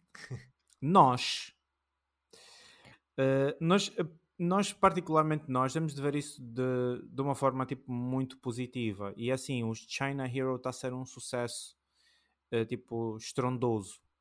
E, e eu acredito que a África de uma, de uma forma geral, estava a precisar mesmo desse olhar e que a indústria olhasse mais para, para, o, para o continente africano. Não só no que tange a desenvolvimento de propriedades intelectuais africanas, mas eu acho que numa estrutura e numa infraestrutura, melhor dizendo, numa infraestrutura mais condizente com o espectro do que é eh, do que são alguns países africanos, ok? Porque nós temos uma, uma game base muito grande uh, em termos tipo de, de, jogadores africanos, mas eu sinto que havia ainda falta de, de, de, um olhar mais sensível para essas pessoas. Ok, nós não temos uma, nós por exemplo um, um detalhe não muito relevante para o que está a ser discutido já já já neste neste neste artigo, mas uh, nós não temos uh, a possibilidade de criação e, e de poder usufruir de, das formas uh, uh, nativas né, dos países uh, de, na criação de contas ou mesmo até mesmo como eles mencionam de pagamentos disponíveis, formas de pagamento disponíveis regionais e, e, regionais, não só digitais mas regionais. Então epá, eu olho para isso como até com um certo alívio, ok? Porque estava na hora isso, eh, eu gostaria que as pessoas eh, vissem isso como um ponto de partida, ok? Um ponto de partida porquê? Porque a Sony indo para lá pode vir a ser pioneira, muitas outras muitas outras empresas também poderão ir, ok? uma Amazon, uma Microsoft para e quando eu te falo Amazon e Microsoft seriam as depois da Sony seria assim tipo os dois polos que a África poderia abrir e, e, e, ser mais receptiva a estes, porque nós estamos a falar dos servidores e nós soubemos, nós já jogamos em Angola, nós sabemos a dor de cabeça que é jogar online em África, uh, do modo geral. Então, eu acho isto aqui a Sony a ser pioneira deste incentivo, a ser pioneira uh, com esse tipo de, de, incentivo e projeto, abre um leque de, de possibilidades e eu tenho, eu tenho fé que daqui a alguns anos a gente vai poder olhar para a indústria e poder identificar uh, uh, a nossa identidade dentro dessa, dessa indústria. Isso, epá, eu sou africano, I love my, my continent, I love my country, so... É, é, isso, isso, isso é mais ou menos isso é aquele elixir eh, tipo aquela, aquela sensação tipo de alívio tá eu, quando vi isso deu mesmo um ufa até que enfim Sim. Então, é, yeah. epá, antes, antes de, de, de, dar, dar o meu ponto, eu só dizer, pronto, quanto aos servidores, uh, em África já, já temos uh, de certos jogos. Uh, Call of Duty é famoso por ter, Rainbow Six também tem, alguns outros jogos têm na África do Sul. Sim, sim. Por isso, pronto, não, não é totalmente inexistente, mas ainda assim, pronto, é o que estavas a dizer. Tipo, é uma coisa que só funciona em certos jogos e também não é garantido, e muitas das vezes o cara está a jogar e vai parar noutros servidores, Brasil, etc. Por isso, não é não está na infraestrutura que nós ainda gostaríamos que, que, que, estivesse, obviamente, mas pronto, já tivemos algum começo há uns, há uns bons anos. Uh, mas, uh, assim, de uma forma geral, eu por acaso fiquei muito contente de, de, ver isto. Acho que, por razões muito óbvias que tu já citaste, algumas delas, um, e outra coisa também é mais mercados a jogar consolas.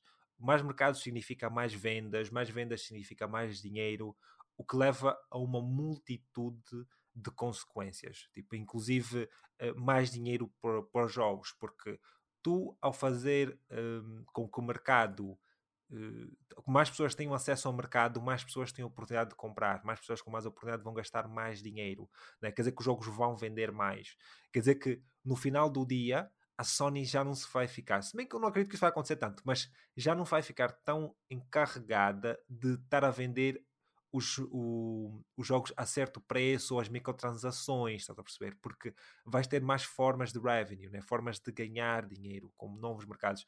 E o pessoal sabe que o mercado de jogos não cresceu, não cresceu assim tanto nos últimos anos. Tipo, o pessoal da hardcore, se fores a ver os números, as cerca de 200 ou 300 milhões de pessoas que jogam durante que jogam no mundo todas as pessoas mesmo mais hardcore não mudaram muito porque nós também não vivemos muito tempo, mas vamos lá ser honestos, tipo, as consolas, como nós jogamos hoje em dia, só podemos colocar isso nos últimos 15 a 20 anos. E nesses 15 a 20 anos, no passado, não mudou assim grande coisa em termos de consumo. As pessoas que consomem são exatamente as mesmas pessoas. Tem mais pessoas em si, mas as pessoas que entram também tem muitas pessoas que saem, né? E as pessoas mais hardcore, que são aquelas que ficam, não têm mudado assim, assim tanto. E por isso é, é importante ter, eh, ter essa noção. E obviamente, pronto, quando nós quando estamos a falar, e nós, que eu digo, eu, tu, já vivemos em África eh, e sabemos que consumimos muito material de terceiros, né? Tipo, é, é uma coisa assim. E acho que a Sony vê isso como uma oportunidade, como tu mencionaste, e acho que isso é muito importante quando estamos a falar num panorama em que outras organizações, outras empresas podem olhar para aquilo e ver mais uma oportunidade de fazer dinheiro, não é? Claro que nós sabemos que em termos de política são outros 500. Sim, sim, e, e, e, e ainda bem que tocaste nesse assunto. Eh, eu, eu prometi para mim mesmo não falar sobre. Mas, mas, mas temos que falar porque mas, isto tem relação, é, é, é, é a realidade. Sim, sim eh, é assim, nós hoje vivemos, eh, eh, principalmente eh, as colónias, eu referente no que estás mesmo a Angola, nós vivemos um, num país onde nós nos espelhamos muito a uma Constituição que não foi por nós criada, ok?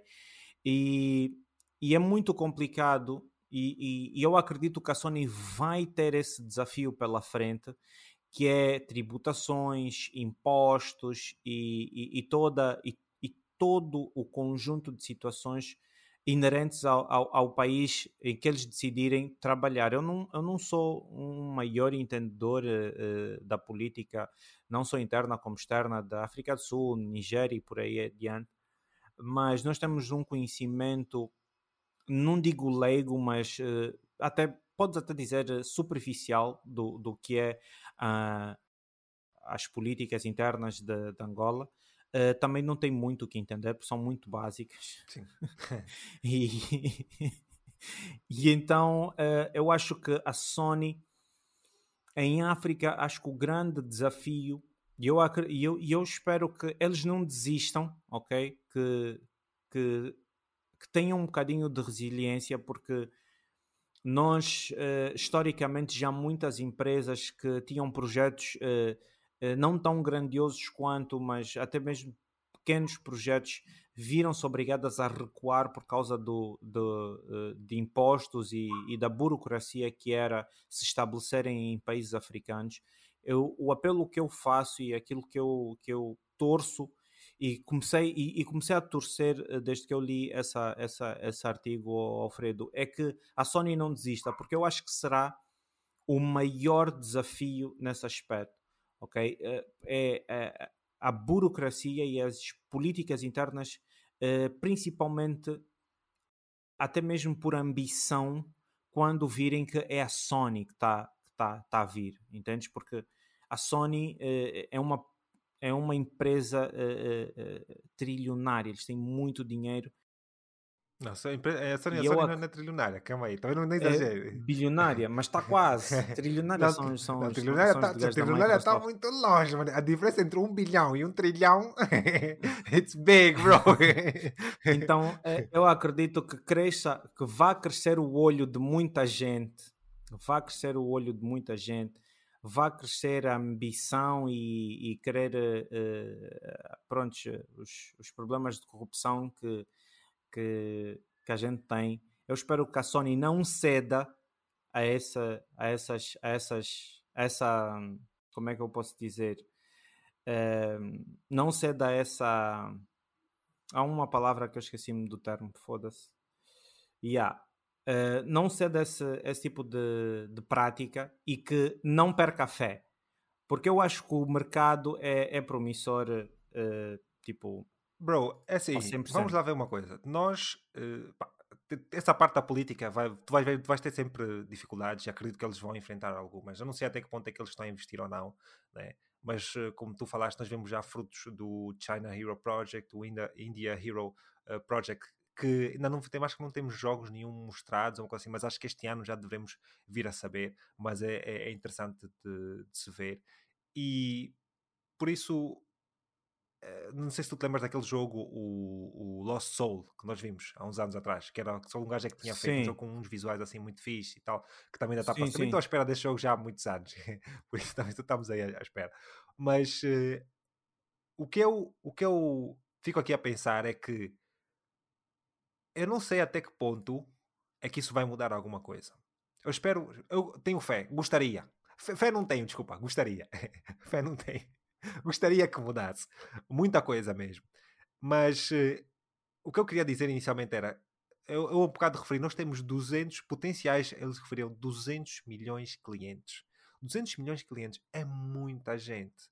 Ele está a falar no mercado que neste momento uh, faz, em termos de receitas, uh, um bilhão. Um bilhão não é nada, honestamente. Um bilhão não é nada em termos de coisa. Porque estamos a falar 200 milhões de pessoas, um bilhão estamos a falar de 5 dólares. Não estamos a falar em dólares, estamos a falar de 5 dólares por pessoa que está a gastar por ano. 5 dólares por ano não é nada. Enquanto que 5 dólares na Europa, por exemplo, em países desenvolvidos, 5 dólares é por uhum. mês o que um jogador gasta. Por isso, no final do ano, estamos a falar de uma empresa de, um, de receitas muito mais elevadas. Mas muito, tipo 10 vezes mais. É? É, é normal Sim. que coisa. Mas também, assim, é, é o que tu, tu, disseste, a infraestrutura não está lá. Porque a África, de facto, é um, um continente pobre, tem muita pobreza, mas também tem pessoas lá que têm possibilidade e podia-se gastar mais e podia-se investir mais. E criar mercado é criar possibilidades e é dar essas possibilidades é dar formas das pessoas também gastarem mais, não é? Claro que isto não vai acontecer de um momento para o outro, obviamente. Eu não, eu não imaginar que daqui a 15 anos já vamos ter é, é, a fazer publicidades de, da África com a PlayStation ou whatever. Não estou a falar disso. Não, não, não, é disso. Não, não pensem que é vão ver Assassin's Creed do Raymond Doom. Não. não, não é disso. Eu só estou a dizer é criar infraestruturas, dar possibilidades, ter uma. Qual é a possibilidade de nós vermos, até não digo África, porque essa empresa Carry First é, é sul-africana e claro que pronto, carrega um bocadinho em peso do que é África, mas hum, imagina o que é que é termos uma loja uh, de uma loja, uma PS Store sul-africana. Não está muito longe da, da, da realidade. Estás a perceber? Sim. Em tu tens esta possibilidade em que mais pessoas, nós sabemos que a diferença, o dólar uh, africano é diferente do valor uh, do dólar que, que, está fora, tipo norte-americano. Tipo norte estás a perceber? Então, Ou do canadiense, do canadiense também, whatever. Por isso, ter, dar a essas pessoas ter mais acessos, né? tanto é que se tu fores a uma loja, tu compras, a tua loja é de, do, do Brasil, se não me engano, a tua loja da, da PSN, os valores são diferentes, estás a perceber? Por isso, as pessoas enfrentam realidades diferentes, preços diferentes, por isso ter essa possibilidade é bastante importante. E isto é uma coisa que eu até acredito que em 10, 15 anos nós conseguimos ter, estás a perceber? Na boa, isso aí uhum. com força de vontade, com a força de vontade, não é não encontrar sempre barreiras, acredito que lá conseguimos, conseguimos chegar. Porque, e depois eu volto a, dizer, ao ponto do, do dinheiro, 200 milhões de pessoas, 200 milhões de pessoas, é, imagina o que é que é se essas pessoas todas tivessem, uh, tivessem a oportunidade de gastar, porque essas 200 milhões de pessoas, nem toda a gente tem a possibilidade de viajar, nem toda a gente tem a possibilidade de conseguir gastar fora, de conseguir por exemplo, só pelo facto de tu teres um cartão Visa para fazeres as compras na PSN é uma coisa que nem toda a gente tem acesso. Não é porque às vezes não têm dinheiro. Podem até ter dinheiro, mas não conseguem ter esses acessos. O que se a Sony providenciar, não é? Claro que isto é uma estrutura, uma infraestrutura, uma infraestrutura maior do que a própria Sony em si, obviamente. Não estou a falar que sim. vai ocorrer tudo de uma vez, mas passo a passo, se nós lá chegarmos, sim, sim. Vai, vamos conseguir ter acesso a, a esse tipo de, de coisas. Por isso, Uh, agora imagina o que é que é nós passarmos desses 5 dólares por ano, multiplicarmos, sei lá, pelo menos para, para, 5 ou 6. Estás a perceber? Já aumenta Exato, muito sim. o revenue da Exatamente, Sony. Sim, mas isso, isso, isso, isso que tu acabaste de falar, sem querer te cortar, o, a cena do, das formas de pagamento, tipo dos visas e tudo mais. Eu lembro-me que quando eu comecei a jogar eh, na Steam, no Brasil, uh, eles tinham tipo, a Steam ajudou tipo e, e, fez uma parceria né, com, a, com a, as instituições as instituições de pagamentos uh, uh, regionais que tu podias usar tanto um cartão Visa ou tu podias usar uh, um, um, método de pagamento diferente que eles até tinham acho que era mercado pago acho que era mais ou menos a, a, o, o, sistema que eles usaram ou a empresa Uh, obviamente que a empresa não se chama uh, Mercado Pago, mas eles contrataram a empresa que detinha uh, dessa, dessa, dessa plataforma de pagamento. E isso que tu disseste tens, tens total razão. Tipo, é muito mais é, é, é, é, iminente e é, e é alcançável que a, a, a Sony em 10, 15 anos consiga ter uma loja sul-africana. Ok? Eu não digo que obriguem as pessoas a ter um cartão Visa, obriguem as pessoas a não, mas cri... e, e é aquilo que eu disse, isso abre um leque de possibilidades, não só para a própria Sony, mas também para as empresas, eh, para os bancos eh, nativos, porque eles vão, vão estar a criar eh, mecanismos para que tu com a tua conta bancária, com, prontos, com, com Angola os Kwanzas, com os sul-africanos, os rands e, e, e, por aí adiante, consigam fazer a compra e gastar o seu dinheiro eh, sem precisar recorrer eh, a, a, cartões virtuais na internet, uma coisa mais smooth, uma coisa mais homogénea.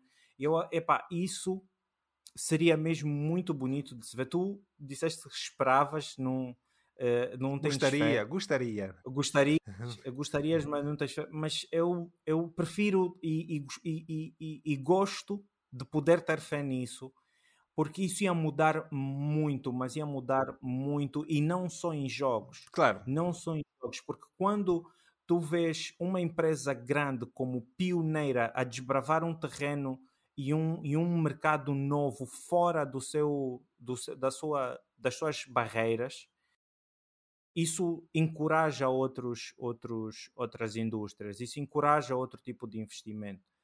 E, e, e dada a situação de muitos países africanos, eh, nós estamos a precisar desse, desse investimento exterior, nós estamos a precisar que eh, nós também sejamos reconhecidos como um potencial consumidor e um potencial mercado. Então, epá, isso daqui, eh, se vocês eh, forem ler, se vocês forem a procurar a fundo e, e tentar ter um, um, um knowledge uh, e um insight sobre esse tipo de, de, artigo, vocês vão conseguir visualizar mais ou menos o que eu tenho aqui na minha cabeça, o que eu, o que eu, o que eu não, porque eu não deixo de ser um sonhador, o que eu sonhei para a África, o que eu sonhei para muitos países da África, uh, encaixa-se perfeitamente no que eu estou a ler aqui e epá, era só é basicamente isso que Sim. eu tinha. Eu só queria acrescentar aqui no ah, final que, epá, eu por acaso foi daquelas notícias que só me chamou mesmo a atenção porque eh, eu também aqui no meu feed tenho a cena da,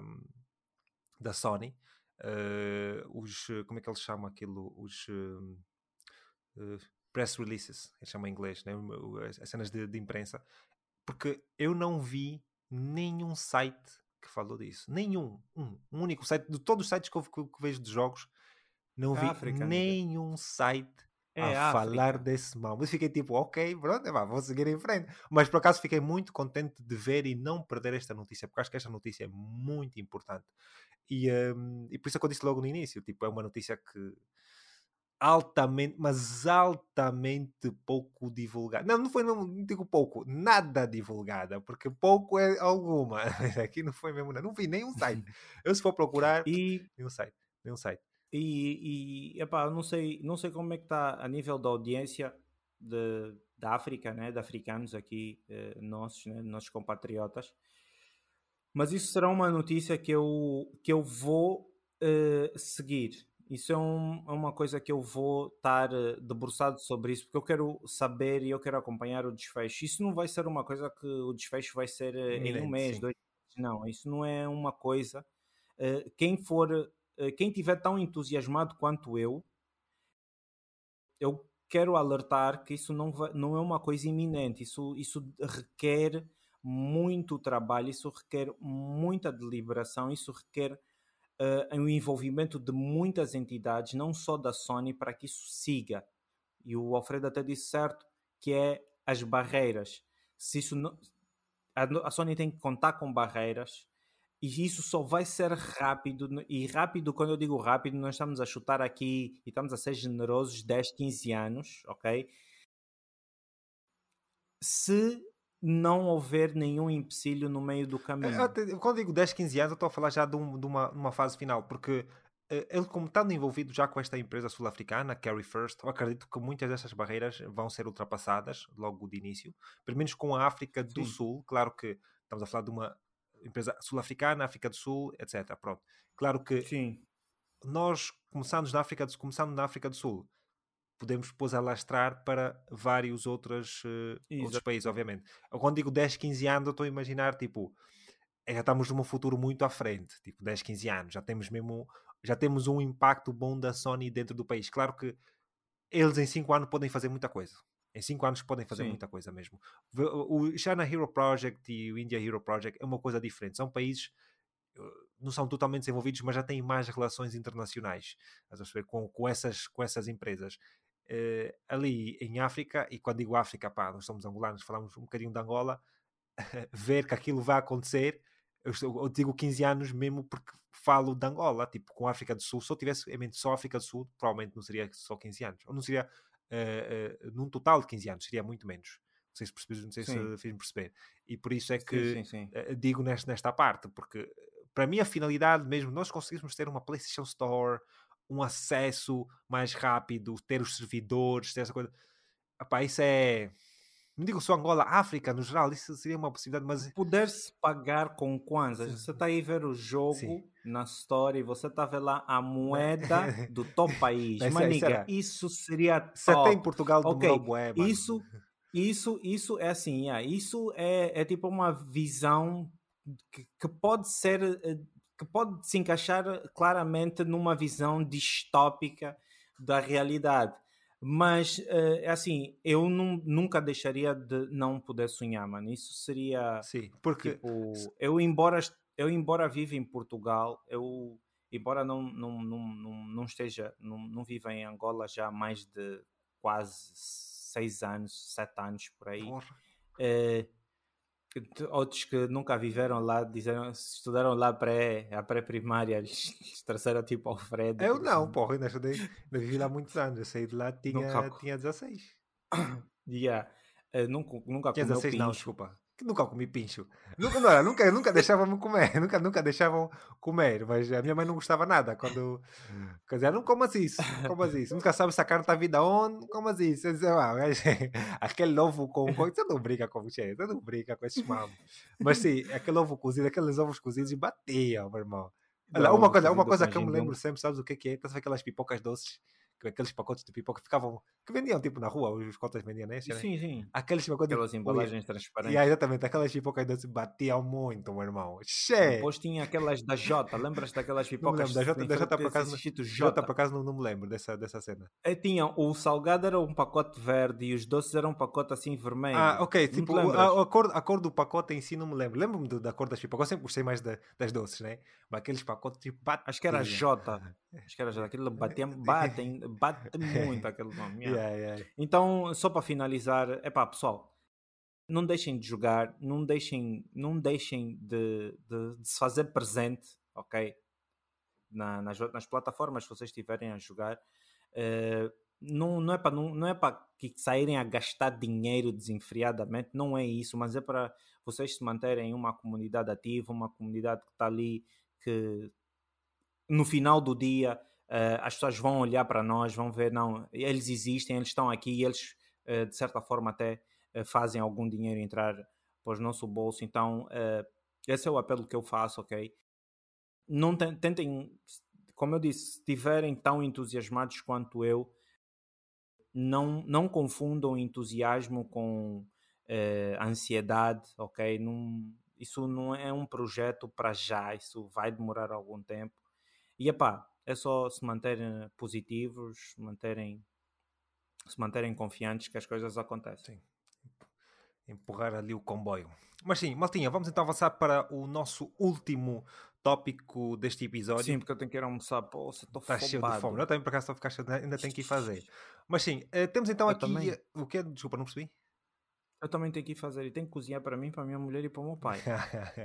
faz parte, faz parte. Pronto, de acordo com o veterano da indústria Colin Moriarty, o estúdio Farsprite, adquirido por Sony em 2021 e que lançou Call of the Mountain em 2023, o jogo VR de Horizon, está a trabalhar num projeto sobre o nome de Heartbreak. Embora os detalhes sobre o mesmo sejam escassos, durante o seu podcast partilhou pormenores sobre algumas pessoas-chave envolvidas no projeto. Começamos com o diretor de animação, Mondo Gulam, que está, que está no estúdio há relativamente pouco tempo, estando no passado a trabalhar no mesmo papel uh, na Rockstar. Temos também Pierre uh, Charette, que está a escrever parte do jogo, sendo também alguém que esteve a trabalhar no, no estúdio original de Telltale, em jogos como The Walking Dead, The Wolf Among Us, Tales from the Borderlands, Batman e entre outros. Outro detalhe é sobre a personagem, que por agora é dito que poderá ser alguém não, poderá ter pelo menos um personagem ou um protagonista feminino, passa-se em tempos contemporâneos e que, desenrola, e que se desenrola numa ilha. Por fim, ficamos a saber que está a ser dirigido por Matthew Sullivan, ou Sullivan, que está com Fire Sprite desde a aquisição do estúdio. Mais do que isso, não foi partilhado, contudo, deveremos talvez ficar a saber mais no futuro. Um, pronto, eu coloquei esta notícia aqui. Este homenzinho aqui, o Colin Morado, é um rapaz já que. É um homem já, não é um rapaz, é um gajo já. Ele deve estar para aí já, deve estar para com os 30, 38 anos, talvez. Um, é um, um gajo que trabalhava na IGN já há muitos anos atrás. Estamos a falar tipo de uh, finais dos anos uh, 2011, 2012. Acho que ele saiu da IGN em 2013 ou uma coisa assim. Um, yeah. Ele depois foi fundar os projetos e tal, uma pessoa também que da indústria que na altura quando eu lia muito a IGN era uma das pessoas-chave, ele era mesmo uma pessoa muito, muito importante uh, de opiniões e tal, e ainda, ainda continua a seguir mais ou menos a, a, carreira dele, vejo o que é que ele vai fazendo. Mas uh, ele acabou por partilhar esta cena no podcast dele e está a falar de Farsprite. Farsprite, como o pessoal como já me referi, é um estúdio da, da, da Sony que foi adquirido há uns anos atrás e por isso fala-me deste projeto, o projeto Heartbreak. Uh, o que ele diz basicamente, pronto, Heartbreak, uh, personagem feminina ou protagonista feminina, pelo menos uma protagonista feminina, em termos contemporâneos, e passa-se numa ilha. Uma coisa que eu queria aqui dizer é que uh, eles trabalharam, o jogo antigo deles, que é o Call of the Duty, trabalharam num jogo VR. espero que este não seja VR. Espero mesmo. Mas uh, o que é que tu achas? O que é que tu vês alguma. Assim, o estúdio é novo, não temos assim grande história, por isso não, não acredito também ter assim uma grande opinião. Mas uh, alguma Sim. coisa que te vem à cabeça, alguma ideia que gostarias do que fosse, alguma coisa assim que vem à cabeça? É assim, uh, uma vez que eles trabalharam no Horizon, e o Horizon foi um, é um mundo já muito, muito pré-estabelecido, eu acho que não, não, acho, não acho e não, não consigo ver alguma coisa a sair dali, ok? Mas, epá, eu sinceramente vi a notícia, tentei ir buscar através de nomes, através de tentar, tentar me aprofundar na, na notícia e não consegui encontrar assim nada uh, de muita relevância. Epá, eu espero que seja um jogo bom, uma vez que é, que é um estúdio da Sony, eu espero que, que tenha tenhamos um, um, um bom jogo. A Sony é sempre muito boa nos seus critérios de, de, de controle de qualidade. Então, Bungie! A Bungie é outra, é, são outros 500. São outros 500. A Bungie já era um problema. A Bungie, antes de ser comprada pela Sony, já era um problema. Yeah. É, é, faz parte, faz parte. Mas sim, okay, assim, eu não tenho também muito a acrescentar. Eu acho que é isso importante partilhar porque são detalhes que tocam a um estúdio um, relevante, é um estúdio da, da, PlayStation ainda assim. Foi adquirido há pouco tempo. O estúdio já é mais antigo, o estúdio já tem mais anos, eh, já é um estúdio que tem mais de 10 anos. Mas uh, começou a trabalhar, também não tem assim grandes projetos. Uh, já fez outros jogos VR, etc. Mas com a Sony uh, é mesmo o, Call of the Mountain. Uh, este detalhe aqui, eu espero mesmo que não seja um jogo VR. Espero mesmo muito. Mas é assim, é um contrapartida. O pessoal que comprou o VR quer coisas VR e vemos que a Sony não está a apostar em jogos first party para o VR. Se calhar pensa exatamente o contrário, não é? Ehm, eu digo, não quero o VR, não é pelo facto de. não é muito minha vibe, não estou muito interessado, não, não tenho. Não tenho nem sequer tenho um dispositivo, por isso também é, é outra coisa, mas uh, não tenho mesmo muito interesse. Não é, não, é, não é o tipo de jogo que eu estou a correr atrás. Por isso não me faz assim grande, interesse. Se for VR, vou mesmo já desligar o cérebro. Agora, se, se continuar a ser eh, um jogo. Epá, se for um jogo, vamos chamar uh, eh, 3D tudo num flat screen, né? no ecrã mesmo, uhum. yeah, ok, pronto. Mas pela ideia, olha, sabes o que é que me fez, parece, que me fez lembrar? Foi o Far Cry. Tipo, logo, personagem feminino, se bem que hum, no ilha. ilha e estava ah, Far Cry, ah, whatever. Pelo que eu saber se é a primeira pessoa, a terceira pessoa e ser a fixe. Acho que nós vamos ficar a saber mais detalhes. Isso é uma coisa. O Colin Moriarty, o que ele acabou por dizer foi que foi-lhe foi dado estes detalhes, mas hum, tem mais coisas que supostamente que ele, que ele tem, mas não sei se ele vai divulgar. E hum, pronto, espero que outra pessoa pegue também neste, nesta cena e acabe por, por partilhar alguns detalhes que nós não temos uh, aqui. Uh, mas sim, Adilson, mais um episódio, episódio número 12, Conexão com yeah. Vamos ter a, a, o próximo extra, ainda não sei o que é que vai ser, vamos lá, vamos ter que decidir. Mas uh... pode ser o coiso. Um, eu não sei se tu queres fazer a, a live do Foam Stars ou o State of Play. Sim, e para, falar, para falarmos desses jogos, não sei se é assim tão interessante, honestamente. Não vamos ter muita coisa para dizer. Vamos ver, vamos ver. Uh, mas sim, Maltinha. Yeah. Antes, sim, antes de, de fechares, assim, malta, hum, eu gostaria de pedir a quem estiver a nos ouvir que, pá, uh, embora o Alfredo uh, faça uma boa divulgação, e muitos parabéns, Alfredo, pela divulgação que tens feito logo no início do nosso projeto, mas eu também precisava bastante da vossa ajuda nas nossas redes sociais, ok? O Instagram é muito importante, quem puder compartilhar, dar um like, uh, fazer, dizer alguma coisa, se não tiver nada para dizer, só dar o like, compartilhar, seria de extrema ajuda muito, mas ajudaria bastante, ok? Porque, pronto, aqui para alavancar o, o, alavancar aqui o projeto e para que a gente consiga alcançar mais pessoas, é muito importante que vocês também independentemente de ouvirem-nos aqui pelo, podcast, eh, pelo Google Podcast, pelo Apple, Apple Music e pelo Spotify, é muito importante vocês também, quando tiverem algum tempo de sobra, vão ao nosso Instagram que é level 13 uh, in, underscore, underscore news, news, mas está sempre, nos, news. está sempre nos links, os links estão sempre aí. Toda a malta que ouve uh, tem os links de acesso nas, nas descrições, mesmo do, não do episódio, do podcast em si, está sempre lá, tem sempre links, isso não, não precisam decorar não nada. hesitem, não hesitem e vão lá dar o, o vosso suporte também no nosso Instagram, ok? Yeah. Yeah. Pronto, mas uh, vamos lá ver como é que, como é que vai correr agora estes, estes próximos meses. vamos lá conseguir chegar a alguma coisa. Mas sim, malta, yeah. agradeço a vossa, a vossa atenção. Pá, este também foi um episódio longo. Uh, tivemos alguns pontos importantes para falar. Nem sempre vai ser assim, mas eu já estou a ver que em média os episódios vão ser mesmo de duas horas. Não sei se vamos, vamos, vamos ficar menos de duas horas todos os episódios. O que eu vou começar yeah. a fazer, a minha ideia é pegar em certos tópicos da semana e colocar vídeos individuais no YouTube. O que eu ainda tenho que imaginar uma forma de criar contexto para esses vídeos. Eu não sei como é que vou fazer, ainda estou a pensar, mas eh, pá, veremos. Se não, vou ser mesmo assim bem crudo, só um corte, tábuas. mas não sei, queria pôr uma coisa mais engraçada, porque eu sei que há pessoal que nem sempre quer ouvir o podcast todo, às vezes tem um tópico de interesse, então se calhar colocar os episódios sim, assim. Sim, sim. O pessoal do Free Feeds, pronto, vai continuar a receber na mesma, recebe coisa. Agora, para outro pessoal que ainda não está muito acostumado a ouvir o podcast, pode ser que hum, ganhe algum gosto. Assim, eu quero colocar isto não só no YouTube, como também nas redes sociais. Queria fazer com outras cenas, por isso é que eu estava até à espera da, da tua câmera, entre aspas, mas uh, porque acho que uma melhor qualidade ia ficar melhor. Mas uh, tamo, vamos com calma, vamos com calma. e uh, quem sabe as coisas. 700 paus. Mas... Não são 700 kwanzas, não são 700 mil kwanzas, são 700 euros. Yeah. E, um, e pronto, estamos a ver aqui, mas não, não há problema, isso é, isso é só coisa para ver. Uh, pá, vamos, vamos ver como é, como é que vai correr, como é que vai correr. Mas sim, malta, agradeço a vossa participação, a vossa um, atenção, colaboração. colaboração, se for necessário.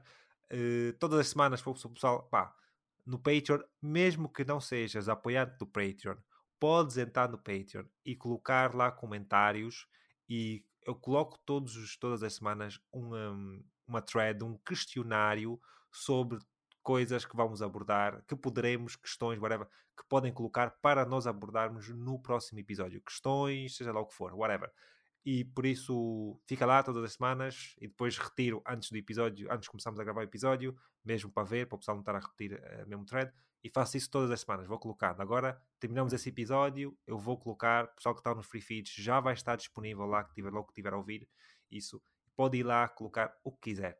E uh, epá, de resto é, espero que gostem e continuação de uma boa semana, pessoal do, do Premium, do Premium, do Extra. Vemo-nos no Patreon no próximo episódio do Extra. Uh, mas já, já. tchauzinho. Tá,